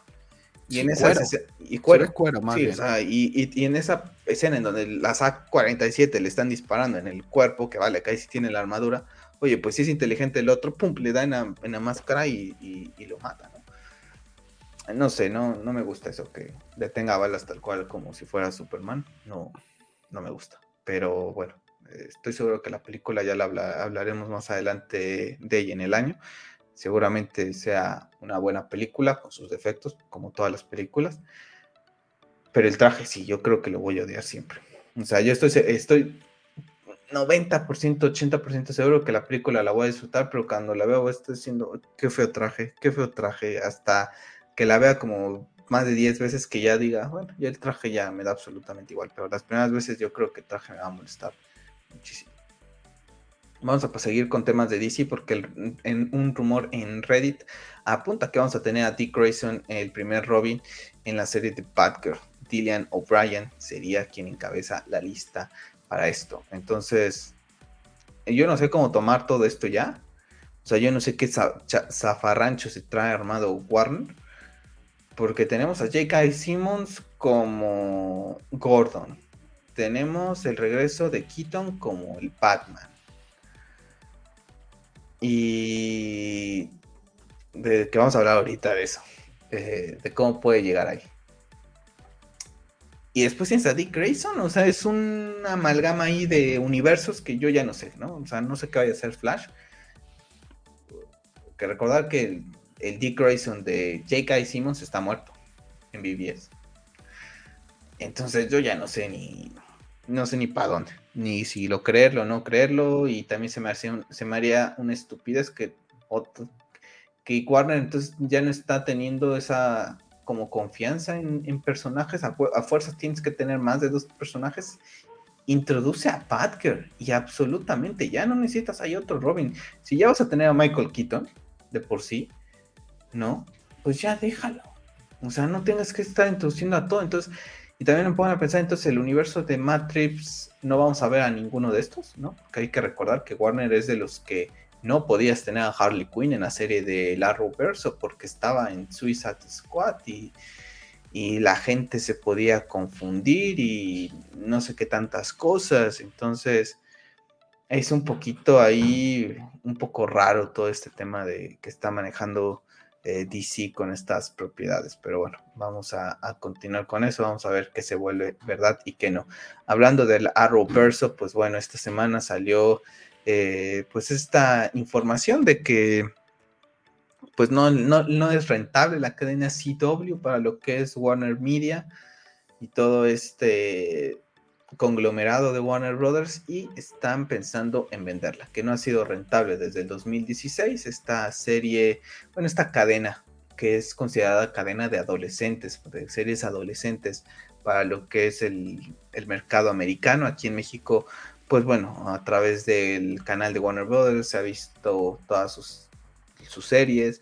Ahorita ya con Netflix se ven, o, en, ahorita también ya con, con, HBO Max, pues muchas de ellas ya, ya migraron a lo que es la, plataforma, ¿no? Pero series como Supernatural, como Vampire Diaries, eh, todas las de Arrowverso son de, las que están ahí, ¿no? La de Archie, por ejemplo, y que son series que comienzan bastante bien, creo yo, las primeras, primera y segunda temporada, pero a partir de la tercera temporada comienzan a caer, ¿no? Eh, de las últimas que yo disfruté fue de Vampire Diaries, Después sacaron algunos spin-offs también, por ejemplo, de Vampire Diaries, que de los hermanos los originales. Ahorita en HBO Max vi una serie que ni tenía idea de que está basada en el mundo de, Vampire Diaries, en donde el profesor eh, Alan, Alan creo que se llamaba, eh, toma la casa de los hermanos Salvatore y la convierte como en uno, una escuela para vampiros, para brujas, y que yo ni tenía ni idea que existía. ¿no? Así de, desapercibida pasó. El tema de Supernatural, por ejemplo, la estuve viendo en Netflix y llegó un momento en determinada temporada que dije, yo ya no puedo más con esto. Entonces, va pasando. Y con las de, DC, igual me pasó, ¿no? Y me encantó la temporada primera, primera y la segunda de Arrow. A partir de la tercera decayó. La cuarta ya era muy mala. La quinta dije, chao con The Flash lo mismo, Supergirl la primera, después la segunda ya no la volví a ver, Batwoman no pasé de los primeros cinco capítulos, Legends of Tomorrow me quedé en la tercera temporada. Entonces sí veo que sea factible eso de que no está siendo reditable porque también lo empiezas a leer con mucha gente, ¿no? Que después de ciertas temporadas pierden el interés y se van. Y está el, el, famoso Superman, ¿no? Que que a pesar de, que mucha gente le está dando que es muy bueno, pues mira, pues resulta que en realidad no es tan bueno. Quién sabe quién, qué cantidad de personas ven esta serie ya actualmente. Les ha pegado mucho también el tema de los streaming. La verdad es que yo creo, no cómo funciona en Estados Unidos el tema de la televisión, pero posiblemente mucha gente también ya no esté consumiendo tanta tele, entre comillas, abiertas o por cable, y se están yendo más al, al servicio, ¿no? Y ya no quieren esperar eh, una semana para ver un capítulo, seguramente van anuncios, entonces también ya son molestos. Y no podemos negar lo que comentas tú, la calidad y alargar las series a lo tonto es algo que se le da muy bien a CW, ¿no? Entonces, en vez de concentrarse por ir tres o cuatro unas temporadas por, una serie, se terminan dando 12 y la gente pues termina perdiendo mucho el interés una pena porque el, arroverso dentro de todo tiene cosas muy positivas, la verdad. Pero ya creo que lo tengo que haber dejado morir eh, de buena manera. Y le han dado mucha larga y yo estoy seguro que la gente que comenzó a verla ya está reducido un 2% que ha de continuar viendo ese tipo de, series, ¿no? Sí, la verdad es que yo creo que cada día menos. Y como dices tú, ¿no? A lo mejor también ya la audiencia se va y las ve en HBO Max cuando están completas, ¿no? La gente se acostumbró ya a ver las series de una manera de, la quiero ya. No quiero esperar una semana para ver qué pasa, pierdo el interés, o se me olvida, o también las series de CW tenían como que 3, 4 semanas en que, te, que hacían paros, después regresaban en, en enero y después hacían dos capítulos y hacían paro. Y al final hasta tú pierdes el interés, ¿no? Porque si hay otras series en streaming, pues dices, no, pues me prefiero ver estas cosas, ¿no? No sé cómo determinar eso, pero la verdad es que sí lo he visto yo el tema de la calidad que baja, ¿no? Y la serie de Archie, por ejemplo, de Riverdale, la primera y la segunda temporada a mí me gustaron, que es de la misma cadena, CW, y después, bye, ¿no? La verdad es que dije, ya, o sea, es que parece que estás viendo lo mismo, pero una en DC, otra en Riverdale, o sea. Y, y, y, por ejemplo, mira, estaba en Twitter. Y, y dónde acaban los actores, ¿no? Steven Amell en. No sé ni qué hace de tema de lucha, algo así. Y me está pareciendo que Alexander Ludwig, el famoso Bjorn de Vikings, también está metido en lo mismo. Entonces, ¿a qué van a pararlo estos actores, no? ¿Pero de lucha de qué? No, no tengo ni idea, o sea... A lo mejor nada más es como un... un evento, ¿no? No sé, yo sabía que Steven Amell había participado en una clase de, de ese tipo de luchitas, de esas del Raw, no sé cómo le llaman en, Estados Unidos, que dices, ¿qué onda? ¿No? Entonces se pierden mucho también los artistas, ¿no? Eh, de esta misma que salen de acá. Pero el de Vikings, ¿qué tiene que ver? No, que me apareció él ahorita precisamente con Steven Amell, ¿no? Y que estamos hablando de la Roverso y, de dónde acabó Steven Amell, ¿no? En, en, vez de continuar a lo mejor su carrera actoral, eh, haciendo teatro en, en lucha, ¿no? Pues cada quien decide ahora sí que lo que le conviene y si le va y le gusta a lo mejor la actuación no era lo suyo, ¿no? Tampoco es que fuera un actorazo Steven Amell. Entonces, pues a lo mejor no le gustaba tanto, ¿no? Ya ves que eh, está el famoso caso aquí en México, ¿no? De Alfonso Herrera, por ejemplo, ¿no? Que estaba en RBD y que le decía, no, es que regresa y que decía, es que a mí el tema de la música no se me da, ¿no? No, no me gusta, ¿no? Yo me dedico a lo que me, apasiona, que es eso. Y a lo mejor Steven Amell pues, se le dio el tema de Arrow, y, pero lo que más le gustaba. Start, y creo que lo pasan en Star Plus, ¿eh? Sí, sí, es como de lucha y sí, precisamente está Alexander Ludwig con, con Steven Amell, ¿no? O sea, ¿esos son como equipo? Entonces, pues, me gustaría pensar que sí, por lo que estoy viendo, pero creo que Steven Amell la hizo bien como Arrow. Entonces, pues, con, por eso te digo, me molesta un poquito porque creo que era un Arrow que podrías haber llevado al cine, honestamente. O sea, creo que... Tampoco, Yo creo que sí. O sea, si lo tomas bien, yo creo que sí. O sea, hubieras podido tomar al actor y llevarlo. O sea, no necesitas ser un gran actor para interpretar a un superhéroe, con todo No, pero tampoco necesito, pero tampoco. Gal Gadot lo hizo muy bien y no es actriz. Y lo ha hecho bien. Sí, lo hizo muy bien en pantalla. Está, sí, tendrá que venir un director de la talla de Zack Y te puedo apostar que nos haré un Arrow con Steven Abel muy bueno porque la primera temporada y la segunda son muy buenas y no me lo puedes negar. Son muy, muy, buenas. las otras. Y él es, y es pero quédate con ese Steven Amell. No, me quedo más con el ¿Cuál fue el que, más duró? Sí, pero eso no es, sí, pero eso no es culpa de él. O sea, eso no es culpa de él. O sea, las decisiones eh, de cuánto se alarga y de qué mala se vuelve la serie no es cosa de Steven Amell. Eso es cosa de los directores y de la gente que, de los showrunners de, de CW. Eso no es tema de Steven Amell. Mientras el, la serie era buena, Steven Amell era un muy buen arro. Y ese buen arro lo pudiste haber llevado, introducido en algún momento al universo cinematográfico que tenías planeado. Bueno, a ver, honestamente, ¿qué pasa contigo? honestamente, Steven, para mí sí. Para, y, y honestamente se tuvo que haber acabado hace mucho tiempo. Hace mucho tiempo se tuvo que haber acabado lamentablemente, pero se perdieron. ¿Lo venden o no? Sí, yo creo que sí. Yo creo que sí, porque si no es redituable y aparte estás dejando todo un cagadero. A ver. E, en otros temas, imagínate todavía tener que absorber un estudio o una división que te está generando muchas pérdidas. Yo no creo que haya una manera de volver a traer al público a, a, que, a que los atrapes. Entonces yo creo que sí tienes que ir a venderla para tratar de rescatar un poco de flujo de efectivo ahí. La verdad es que no, no le veo motivo para continuar algo.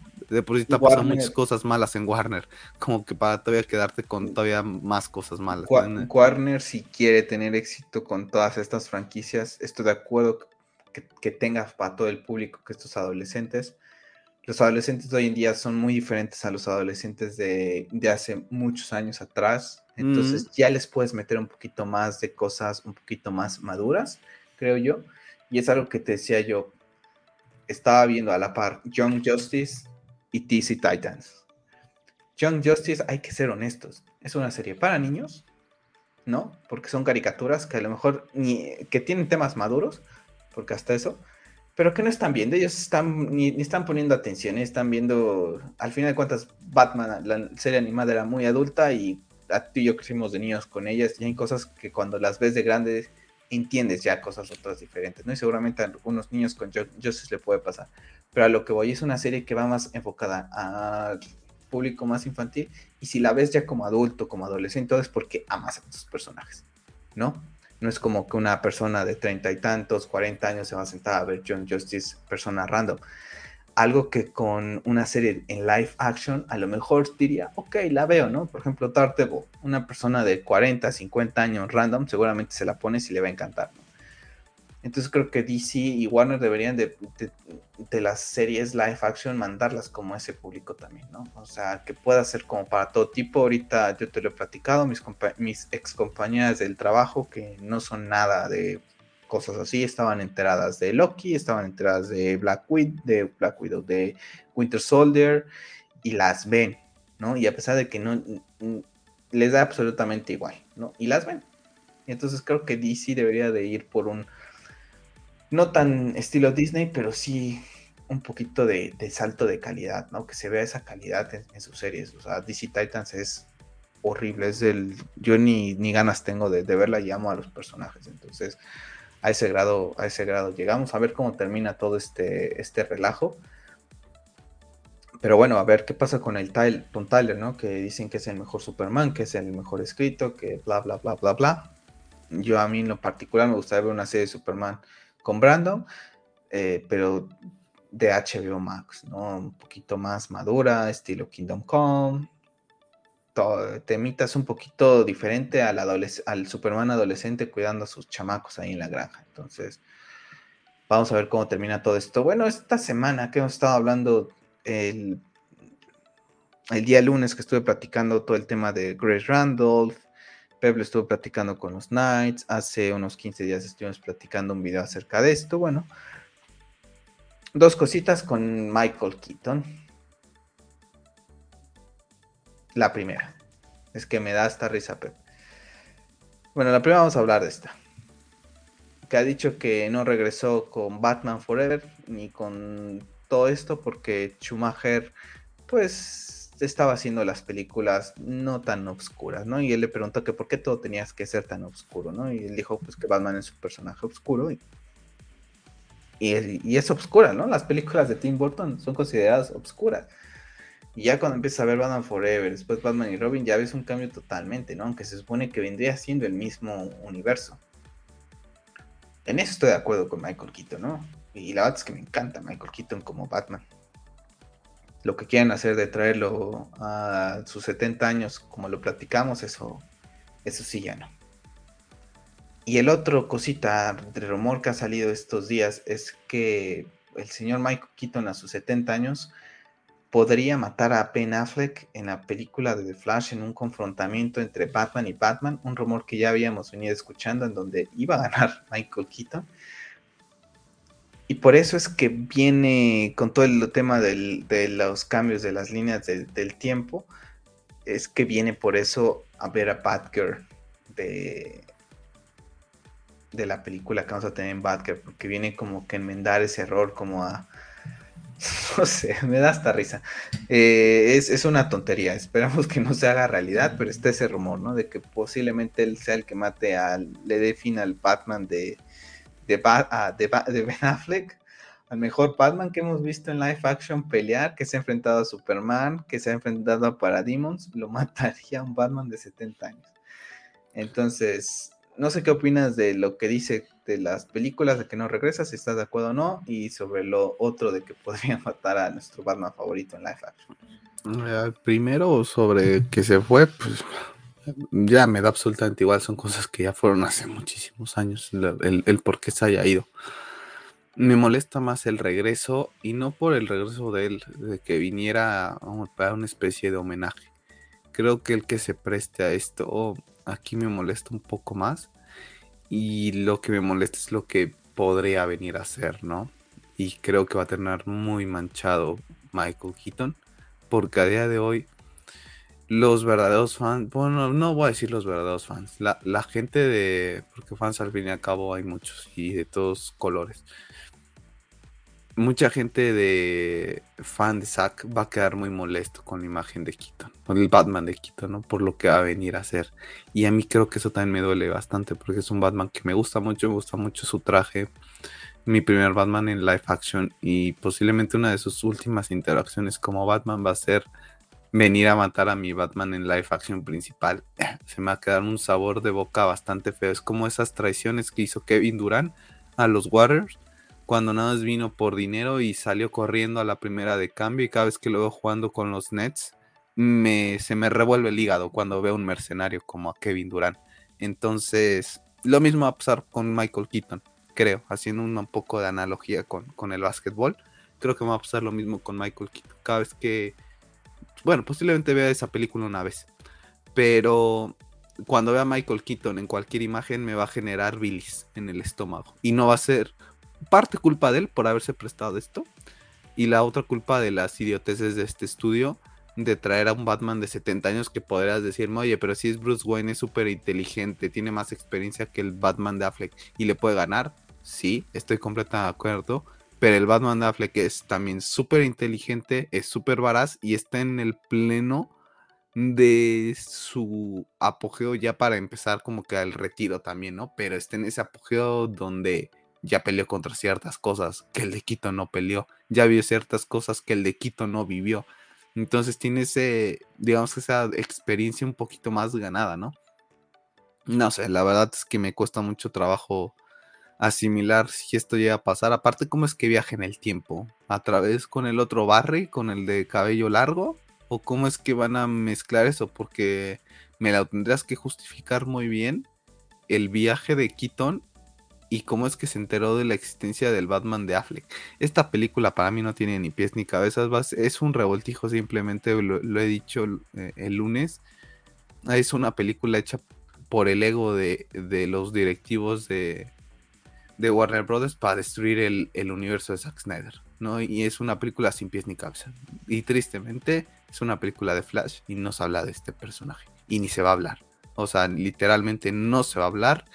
La gente random que llega a ver esta película va a salir bastante confundida. Van a seguir creyendo que Flash es un personaje muy intrascendental. En vez de que se empiecen a interesar por él. Y pues va a haber unos que estarán muy tristes y otros muy, muy contentos. Porque puede ser el, final de, de algo momentáneamente, ¿no? Sí, ya lo, todo el tema de Grey Randolph ah, tiene a mucha gente muy contenta, muy contenta porque se está acabando el Snyderverse. Eh, hay una imagen por ahí de que no nos vamos a rendir porque Grey Randolph está diciendo que ya, pues ya pasemos página y, y, que dice que no. de Grace Randolph, yo nada más para comentar, para mí está siendo la vocera de, de Warner. Sí, se subió al carro de triunfo para mí, para que le, para que no se quede sin esas exclusivas, ¿eh? Porque hay que recordar, bueno, también el año pasado estuvo muy, mucho tiempo con Zack, ¿no? a lo mejor Zack ya no le contesta las llamadas, o a lo mejor para Grey Randolph, pues Rebel Moon y Army of the Dead no, no atraen tanto como DC, ¿no? Entonces, pues vamos a tirarle por otro lado. Vamos a hablar un poquito ahorita que estás hablando de Flash y más o menos allá lo que va todo el tema de Grey Randolph, como les digo, está en un video exclusivamente aparte aquí en el canal hablando de, toda la información que, se tuvo con Gray Randolph esta semana. Bueno, información de Mikey Sutton también sobre este tema, ¿no? Tomarlo con pinzas también, gente, tomarlo con pinzas. Esto puede pasar, no puede pasar. Bueno, ¿qué nos comenta? Primero nos dice que The Flash tiene dos finales, ¿no? Uno que permitiría el Snyderverse para continuar y el otro que lo termina algo que también venimos platicando aquí en el canal desde hace tiempo con información de los scoopers o no scoopers, lo, es la sensación que nos daba para ti, para mí, Pep, creo que tú lo habías dicho también en algún momento, ¿no? Que te daba la sensación de que podrían estar filmando dos cositas por el tema de, los contratos y esta fusión con Discovery, ¿no? Y que no saben ni a dónde ir. No, aún así, es, es una mala estructura porque vas a porque cómo me vas a vender los dos finales, o sea, un final me lo vas a dejar en pantalla y el otro va a tener que comprar el Blu-ray para verlo. Y, ah, me yo creo que va a haber, o sea, yo creo que hay dos. Me vas a dejar el final donde destruyes el Snyderverse en el cine. Ah, por supuesto. Y la otra, cómetelo en tu casa y se enterarán cinco personas, ¿no? No, yo creo que a lo que esto se refiere es que han filmado dos finales, pero solamente van a escoger uno cuando llegue las reacciones, cuando vean esas screens, cuando... Eh, o sea, eh, va a haber un final nada más. De momento puede que existan esos dos, pero al final van a dejar uno. Para mí eso es la forma en que yo lo, interpreto, ¿no?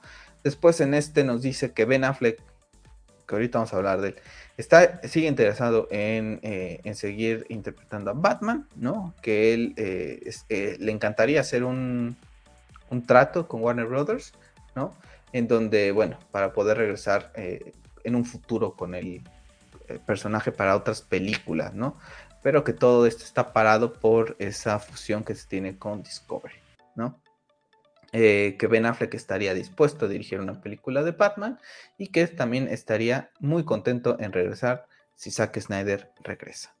Eh, se comenta que a diferencia de lo que había dicho Gray Randolph, en donde Henry Cavill va a aparecer en la película de The Flash, pero con escenas que ya tienen grabadas, eh, como en un televisor, por así decirlo, es como que su forma como de cameo, por así decirlo, ¿no? No aparece en una televisión, en redes sociales, alguien lo menciona, ¿no? aquí, a diferencia, Mike Sutton comenta que Henry Cavill filmó escenas para The Flash el pasado verano.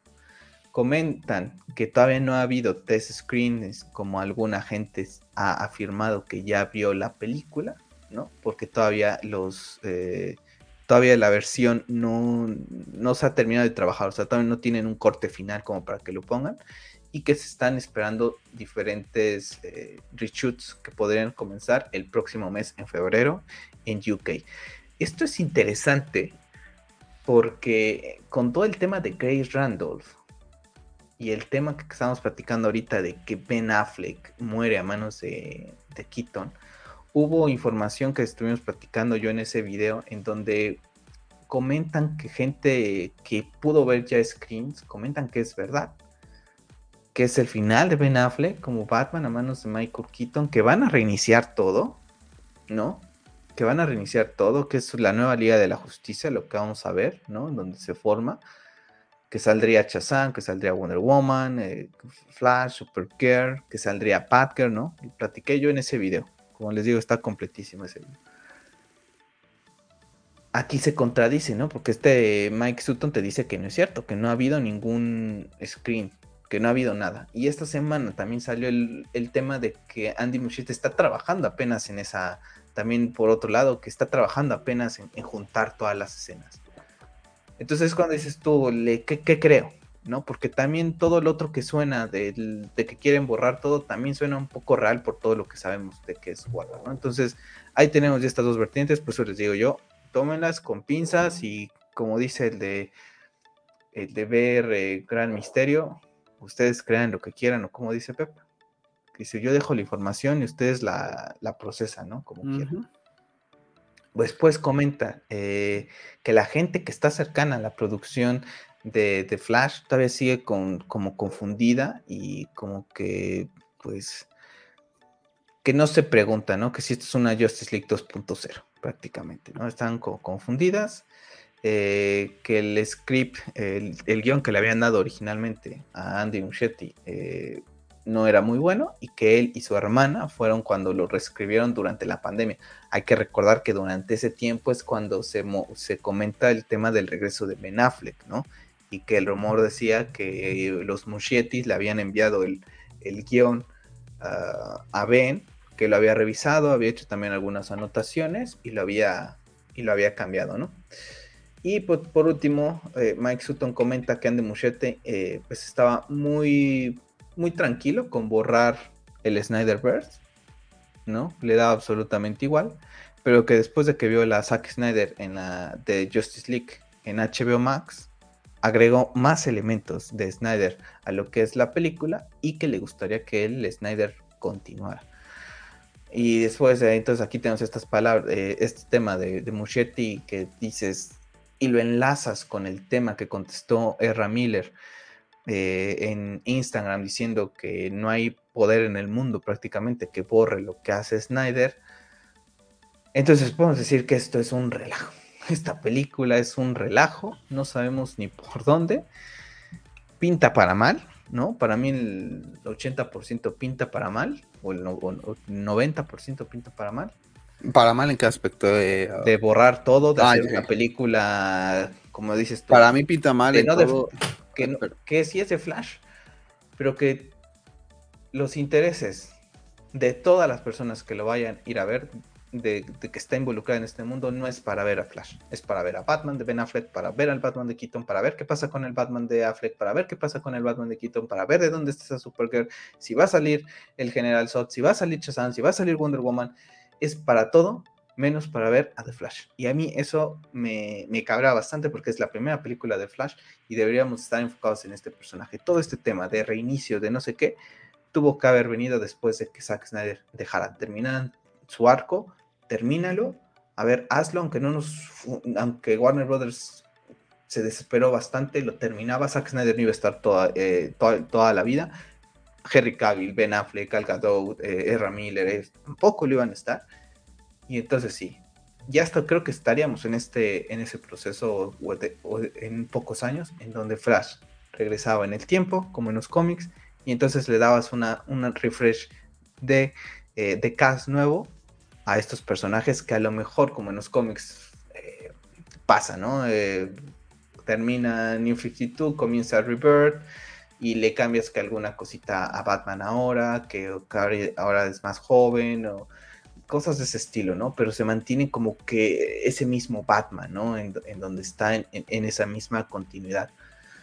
Pero no saben ni qué rollo, no saben manejar el Snyderverse tampoco como un Ellsworth o sea, es que es un relajo y, me da mucho coraje porque DC en temas de multiverso es pionero en cómics, tiene historias fantásticas en los cómics con el tema de multiversos y viajes en el tiempo y reinicios de las líneas temporales, que aquí lo están haciendo porque por patas de ahogado y porque quieren borrar a Zack. Es lo triste. Yo, yo lo decía que para mí es Warner Brothers quiere demostrarte que ellos son los dueños de, estos personajes, de estas IPs, y que ellos van a hacer lo que quieran con ellos. Para bien o para mal, ellos son los que tienen el poder y como se están viendo quién la tiene más grande. Y lamentablemente ellos tienen, al tener los derechos, ellos van a poner todo el tema de... Eh, ¿Qué haces? ¿Qué dices? Eh, que, que están en...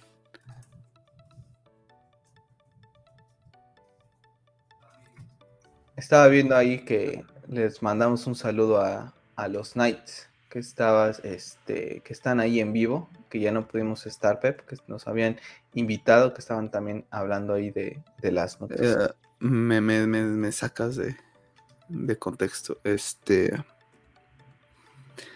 al tener ellos a los personajes de eh, ser los dueños, prácticamente te están que ellos van a hacer con sus personajes lo que quieran, ¿no? Y van a llevar el tema de la consecuencia con esta vendetta Zack Snyder hasta terminarla, ¿no? Entonces, yo creo que va mucho por ahí.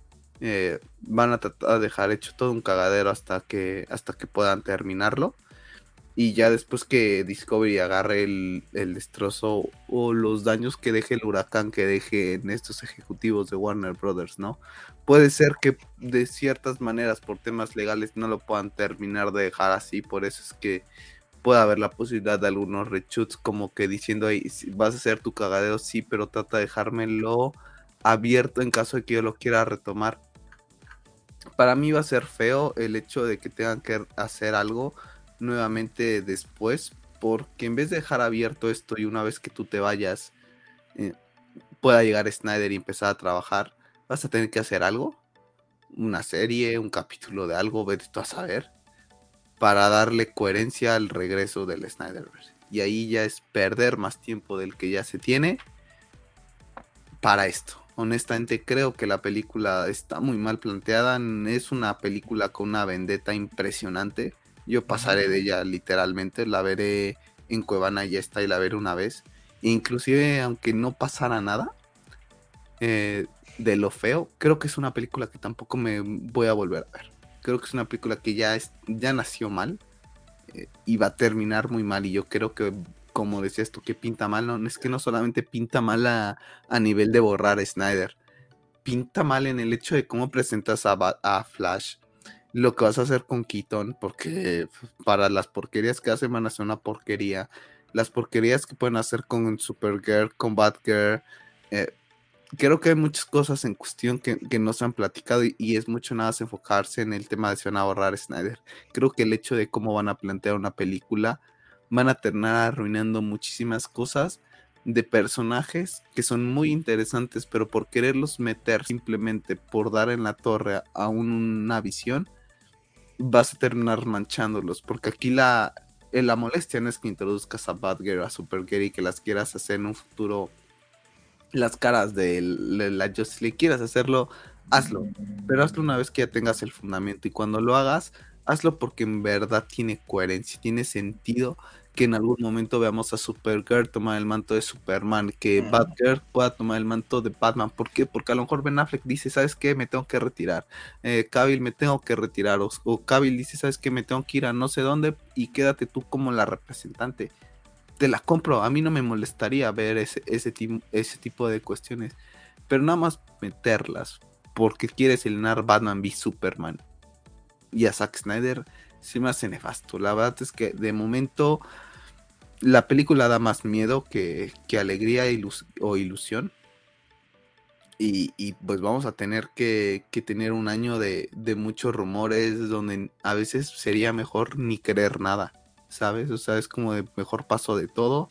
Creo que todos los las personas, las Grace Randalls que y todas las personas que estén involucradas acá, de cierta manera todos tienen algo de verdad, ¿no? Y aparte el rumor del, eliminar el Snyderverse está muy latente.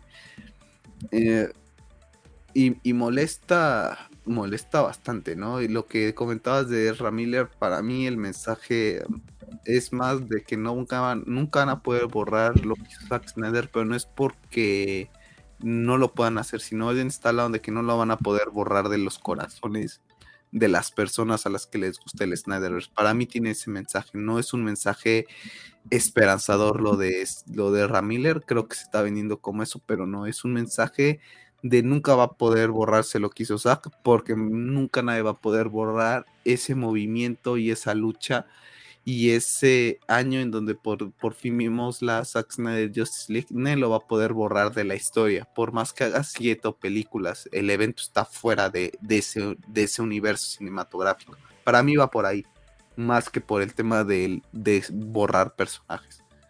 Por eso para mí es una toma de pelo por todos lados. Inclusive y hay que recordar Pepe, que, que Ezra Miller es el peor cast para mí de Zack Snyder. Para mí, o sea, yo si algo le tengo que recriminar a Zack Snyder es la elección de Ezra Miller como Flash. Por más que tenga una escena súper épica, pues ahí me pones abajo de ese traje a cualquiera y cualquiera la hace porque al fin y al cabo la dirige Zack Snyder. Y es el actor precisamente que posiblemente se cargue el universo cinematográfico de Snyder. Entonces imagínate el cariño que lo va a tener el Ramiller. Es mi Kevin Durant 2. Cada vez que lo vea se me revuelve el hígado. Y recordar que esta película tiene el tema de que despidieron a Ray Fisher por estar diciendo las verdades y esos acosos y esa discriminación que tuvo. O sea, desde ahí comenzamos mal con The Flash. Ah, vamos a ver cómo termina todo esto, no pinta nada bien y por último vamos a hablar pues de lo que salió el día de ayer porque tuvimos eh, pues esta información que salió de Ben Affleck para entrevista en el Herald Sun, aquí recapitulaban lo que fue unas palabras de él, pero aquí está lo que es la entrevista como completa, ¿no? En el primer párrafo nos dice, ¿no? Acerca de, bueno, de que fue una eh, experiencia muy difícil para Ben Affleck, lo que fue la, Justice League del 2017 con Whedon, y que bueno, que el año pasado regresaba para con The Flash, ¿no?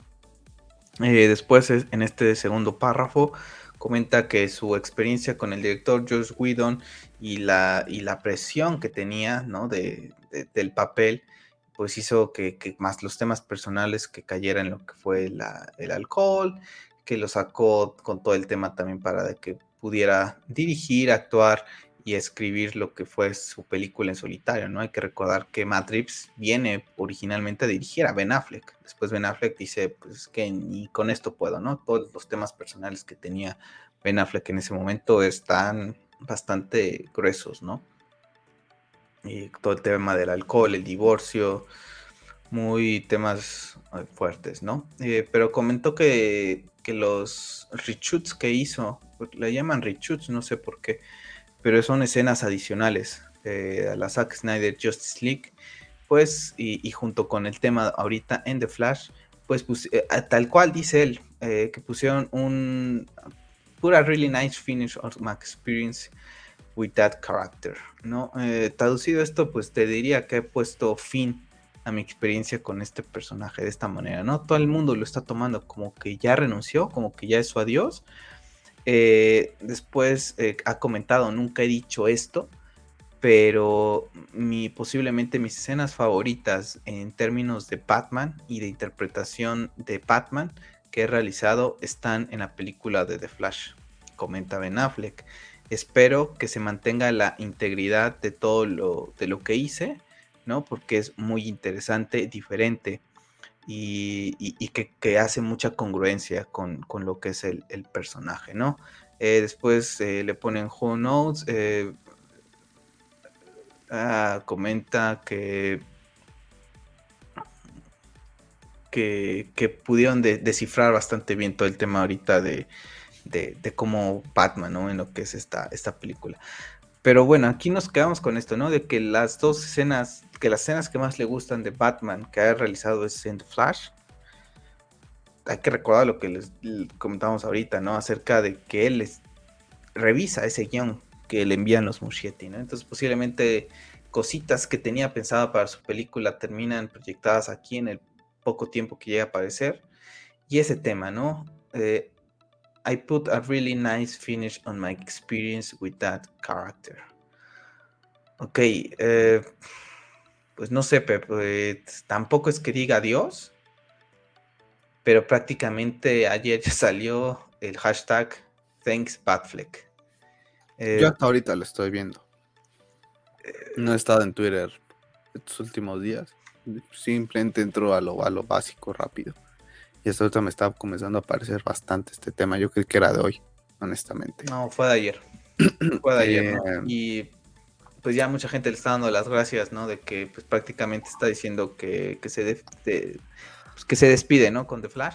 Tú yo lo hemos platicado, Pep, y que para ti, para mí, se venía a despedir con The Flash. Que él, al final de cuentas, él es un viejo lobo de Marvin Affleck y conoce muy bien Warner Brothers y conoce muy bien la situación posiblemente en la que pueda estar el Snyderverse y que él también sabe la dificultad que se tiene, ¿no? Porque es que Warner Brothers le dé luz verde, eh, que Zack le dé luz verde, que él le dé luz verde, que Henry le dé luz verde, que Gal le dé luz verde, o sea, involucra a muchas personas, no nada más es Zack Snyder y ya que regreses aquí y ya está, ¿no? Entonces, a lo mejor en ese afán de que dice, no sé si voy a regresar con este personaje, pues lo hago, ¿no? Eh, lo hago y me despido de una manera que a lo mejor mis fans queden contentos, ¿no? Que digan, ok, vino a despedirse, ¿no? Eh, sabemos por Zack Snyder en las entrevistas que estuvo diciendo el año pasado que a pesar de todos los conflictos que tenían por el COVID, que por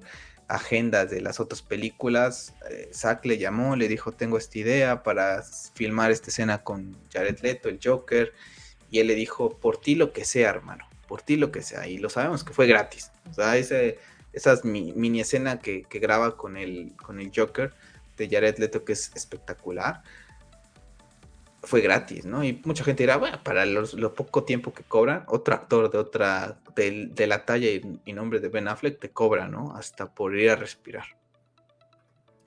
Y él lo hizo gratis a Zack Snyder. Entonces, no sé. Pues ahorita se puede leer de esa manera. De que sí se va, o sea, prácticamente está diciendo que lo que hizo con este personaje, pues lo deja como contento, ¿no? Pero al fin y al cabo, en dos años puede regresar con Zack Snyder, ¿no? Y, hacer algo distinto. ¿Quién iba a pensar que Ben Affleck, después de todo lo que pasó con BBS y Justice League, iba a volver a regresar, ¿no? Y regresa para, para The Flash, regreso para, para esta escena con Zack Snyder. Yo creo que no está nada cerrado, inclusive puede dejarlo a interpretación. El tema, como tú dices, nosotros podemos tener mucha esperanza por esta fusión de con Discovery, pero al final cabo Ben Affleck sabe cómo funcionan este tipo de cuestiones y a lo mejor puede percibir ciertas cosas que a lo mejor sabe que, lo hace más complicado y al fin y al cabo Ben Affleck no va a estar sentado esperando. No, lamentablemente creo que es algo que comentaban esto en su momento.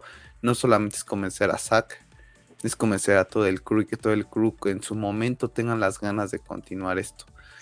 Yo no descarto que, que ni siquiera lo puedo tomar como un adiós, porque necesitamos ver la película. Creo que sí es importante saber si se va a dejar abierto o no el tema del Snyderverse, porque como lo hemos dicho, hay una posibilidad de que pueda suceder, ¿no? El, el, hecho de que Zack y su mismo crew manden ciertos mensajes eh, son para mantener la esperanza. Entonces, Ben también tiene que dejar un poco la esperanza ahí, ¿no? Eh, no, no está cerrando las puertas de sí, ya acabé con Batman. No, no, no. no está diciendo eso. Lo que se hizo me gustó, ¿no? Y, y prácticamente podríamos interpretarlo con que en realidad está hablando de la película de The Flash, ¿no? Entonces no estamos hablando en general de él. Entonces yo creo que hay que esperar a ver una vez la película. Y yo creo que sí, una vez que pase la película, vendrán unos meses. Yo creo que para junio del próximo año, si no hay ningún anuncio, eh, puedes empezar a, a, a, darte. A cerrar el changarro. A cerrar, sí, porque aparte ya en SAC también empiezan a pasar los años se empiezan a interesar en otros. No puedes tener esta vela por más que quieras encendida tanto tiempo, porque al fin y al cabo el tiempo está ahí y ese no lo puedes tener. Entonces, es, un panorama complicado. Creo que no hay que perder la fe, porque al fin es más complicado que, es más oscuro que. Es más oscuro, sí, sí, desde mi punto de vista, sí, por, porque hay muchos factores que, que están ahí involucrados. No son solo tres personas, hay muchísimas cosas más. Pero al fin y al cabo, también hablando de, de Affleck, recordemos que volvió y que le gusta el personaje y lo haría nuevamente, yo creo que por sus hijos. Entonces, eso da un poco de esperanza, da un poco de esperanza a los comentarios de Zack, pero de momento comenzamos el año pues, en ese tema pues bastante mal, lamentablemente, ¿no? Con todas las filtraciones, que por sí ya muchas se saben. Simplemente medio te empiezan a confirmar ciertas cuestiones. Lo que sí no se me hace correcto es que te digan que pases ya que lo olvides. Creo que es un movimiento que ha luchado y creo que se va a seguir luchando hasta que Sax en verdad salga a decir ya, ya, o sea, ya no hagan más. Se trató por diestra, por activa y por pasiva, no se pudo. Eh, gracias por, por el apoyo y todo, pero tenemos que continuar, ¿no? Yo creo que hasta ese momento no podemos dar nada por sentado y no puede llegar a decirnos nadie que dejemos de creer en esto. Inclusive las palabras de los actores, las palabras se las llevan el viento. Entonces, ahorita Ben no, no, no creo que ahorita en, el momento de subir en el que está tampoco se va a meter a darle polémica a este tipo de cuestiones. Pues sí, ahí está la, manera de interpretarlo, ¿no? El 90% de las personas ya le está dando las gracias.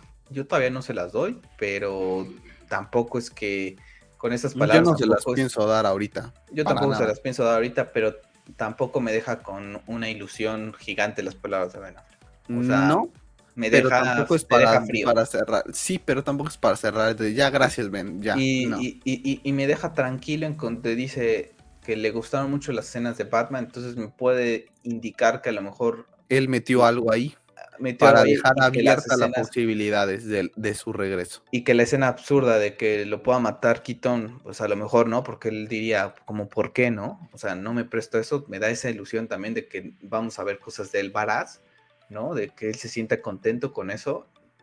A ver si Warner Brothers también lo deja, porque sabemos que Warner Brothers puede cortar eso. Que puede ser que, ojalá. Sí, que lo deje, que lo deje, ¿no? Al final de cuentas, Warner Brothers lo puede borrar o, hacen algún reshoot ahorita, ¿no? Con todo el tema de Spider-Man No Way Home y la forma en que introdujeron a los Spider-Man, a lo mejor quieren cambiarlo de Batman, no sé. Vamos a ver cómo está, pero ahorita las cosas no están alentadoras, ¿no? Entre Grace Randolph, entre este chico que hablamos, entre que Keaton confirmado para la película de Patker y ya no Ben Affleck como creímos por ese troleo que nos hizo el director con la máscara de Ben. Las palabras mismas ahorita de Ben, que si bien no son unas despedidas, que diga que está contento con lo que hizo, que puede ser un cierre bueno con lo que hizo en Zack Snyder's League, que ahorita ah, te deja esto, ¿no? Salió este movimiento, Not Moving On, acerca de, pues yo no voy a hacer lo que tú quieras, Grace Randolph, ¿no? Porque prácticamente es lo que estaba diciendo a todos los fans de, Zack Snyder. Y bueno, da la casualidad que Zack Snyder esto en vivo le dio like, ¿no? Puede decir algo, te puedo decir algo, puede decir Zach, pues gracias por el apoyo nada más que, le da like, ¿no? Tampoco este, significa mucho. Pero bueno, ahí bastante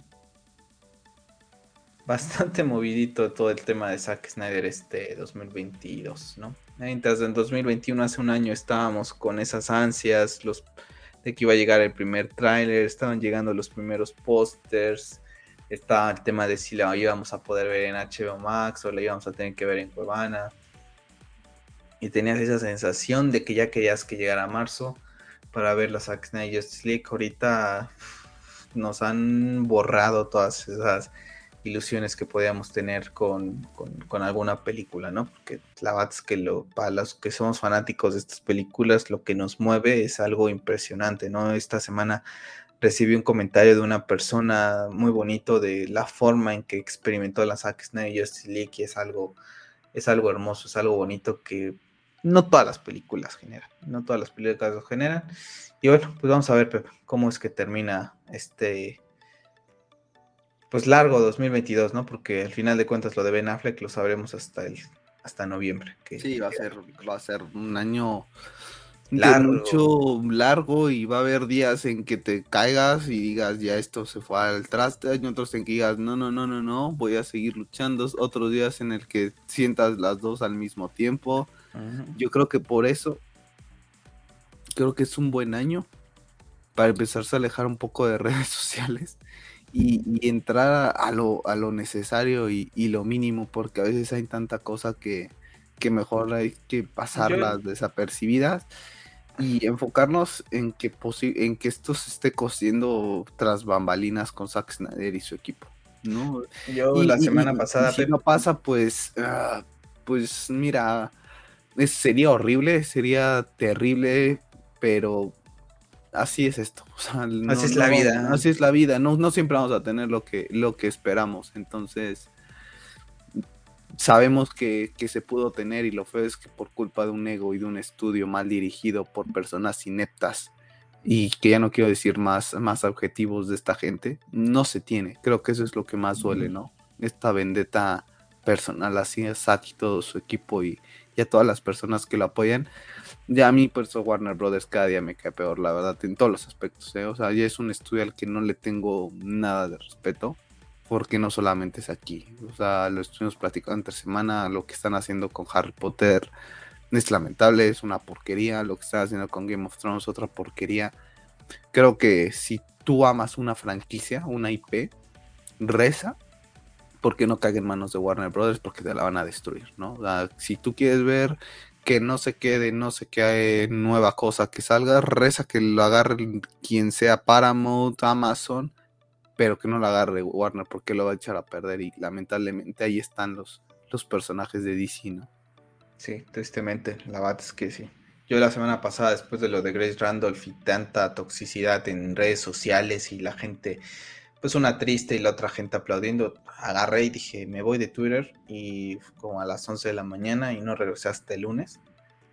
Y como dices tú, la verdad es que la pasé bastante bien. Y estos días que también he estado con regreso a ya de, pues ya primera semana de, trabajo ya normal en el año y todo y volviéndome a acostumbrar porque la semana pasada pues estaba, pues sí estuve trabajando, no, no tuve vacaciones pero fue una semana pues diferente, ¿no? Fue tranquila, ves otros temas porque estaba de guardia viendo otras cosas, no era mi día a día, ¿no? Entonces esta semana también que me costó un poquito de trabajo el regreso, también estuve un poco alejado de Twitter y la que hace bastante bien. Ya de por sí el año pasado, te lo dije, creo que lo dije en un podcast o algo así, llega un momento de una hora indeterminada antes de ir a dormir donde veo mis series y ya también, ya no estoy tanto con el teléfono, ya, bueno, con la tablet y me alejo un rato porque ya hace bastante bien. La es que hace bastante bien. Y como dices tú, eh, yo paso de largo, hay mucha gente que se enreda en cosas. Yo la verdad es que paso de largo, eh, que si de, Batman, que si Suicide Squad, ya trato de pasar de largo.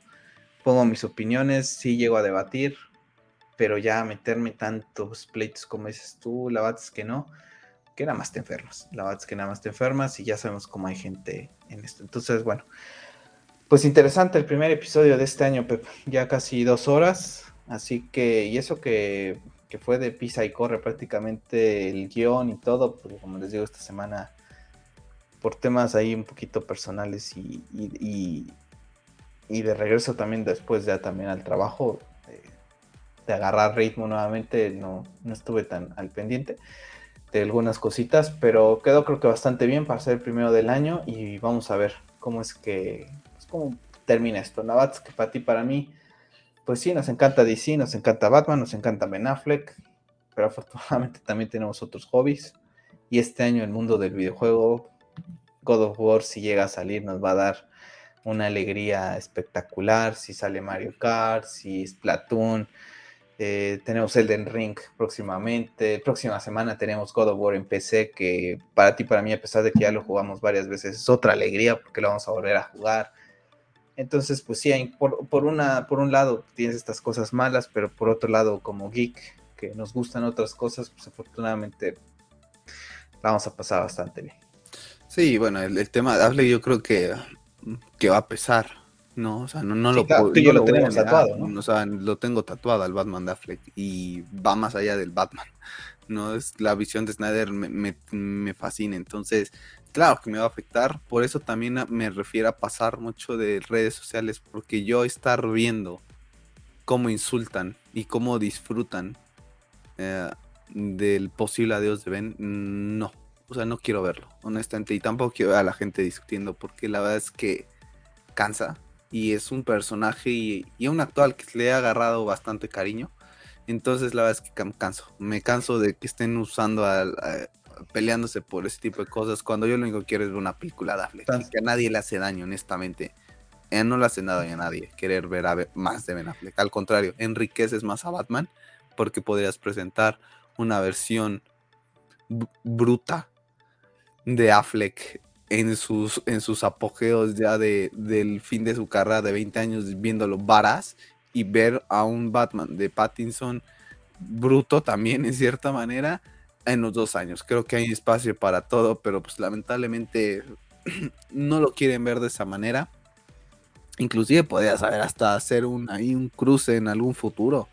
Pero pues que la visión de Warner es, es, muy lenta. La verdad es que ya nada más pienso en esas personas en las que hablo cuando digo Warner y la verdad es que se me revuelve el estómago. La verdad es que te diría que ojalá que paguen todo lo que hicieron, pero sabemos que la vida no funciona así. Esta gente está forrada en, dinero y eh, por aunque los corran, ellos ya tienen la vida resuelta. Y qué feo que, estén tratando de destruir esto de una manera tan personal. E, eso es lo más triste, ¿no? Que ni siquiera es porque digan fuiste un fracaso total y absoluto. No hay forma de que nosotros te podamos apoyar es una vendetta muy fea, ¿no? y eh, ahorita, para cerrar ya el podcast, tampoco me puedo agarrar de todo a que Discovery vaya a solucionar las cosas, porque al fin y al cabo son ejecutivos. y confiar en esta gente. Bueno, Pep, pues que tengas una buena semana. Nos vemos la próxima semana.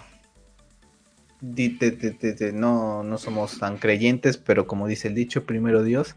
Y bueno, a ver si ya habremos jugado algo de God of War para cuando lo grabemos. Se me hace un poco, poco probable, no creo, sinceramente. Lo, creo, creo que lo platicaremos hasta dentro de 15 días. Pero bueno, gente, pues no se les olvide que el podcast lo pueden escuchar en Apple Podcast, en Google Podcast, en Spotify, en otras plataformas, las cuales siempre les dejo en la caja de descripción. El podcast lo pueden escuchar también en el Stream Podcast en YouTube, en donde pueden vernos a Pep y a mí, y bueno, las imágenes que ponemos, videos, etcétera. Y bueno, les recuerdo que pueden seguirme en Twitter en arroba hobbiesgeeks para más cositas que no llego a poner aquí para platicar en el podcast, para debatir conmigo cualquier cosa que quieran debatir. También ahí pueden seguir a Pep. Y bueno, no se les olvide suscribirse al canal, ya que vamos a seguir trayendo gameplays, videos así esporádicos como el que hicimos esta semana trataré de este año también de hacer más videos de ese estilo, reviews como la de The Witcher, por ejemplo. Entonces, bueno, va a traer eh, más contenidos aparte de lo que es el podcast y los gameplays. Así que bueno, Pep, pues nos vemos la próxima semana y que tengas una excelente segunda semana del 2022. Igualmente, que tengan excelente semana a todos los que nos escuchen. Hasta luego. Y recuerden, sigan siendo geeks.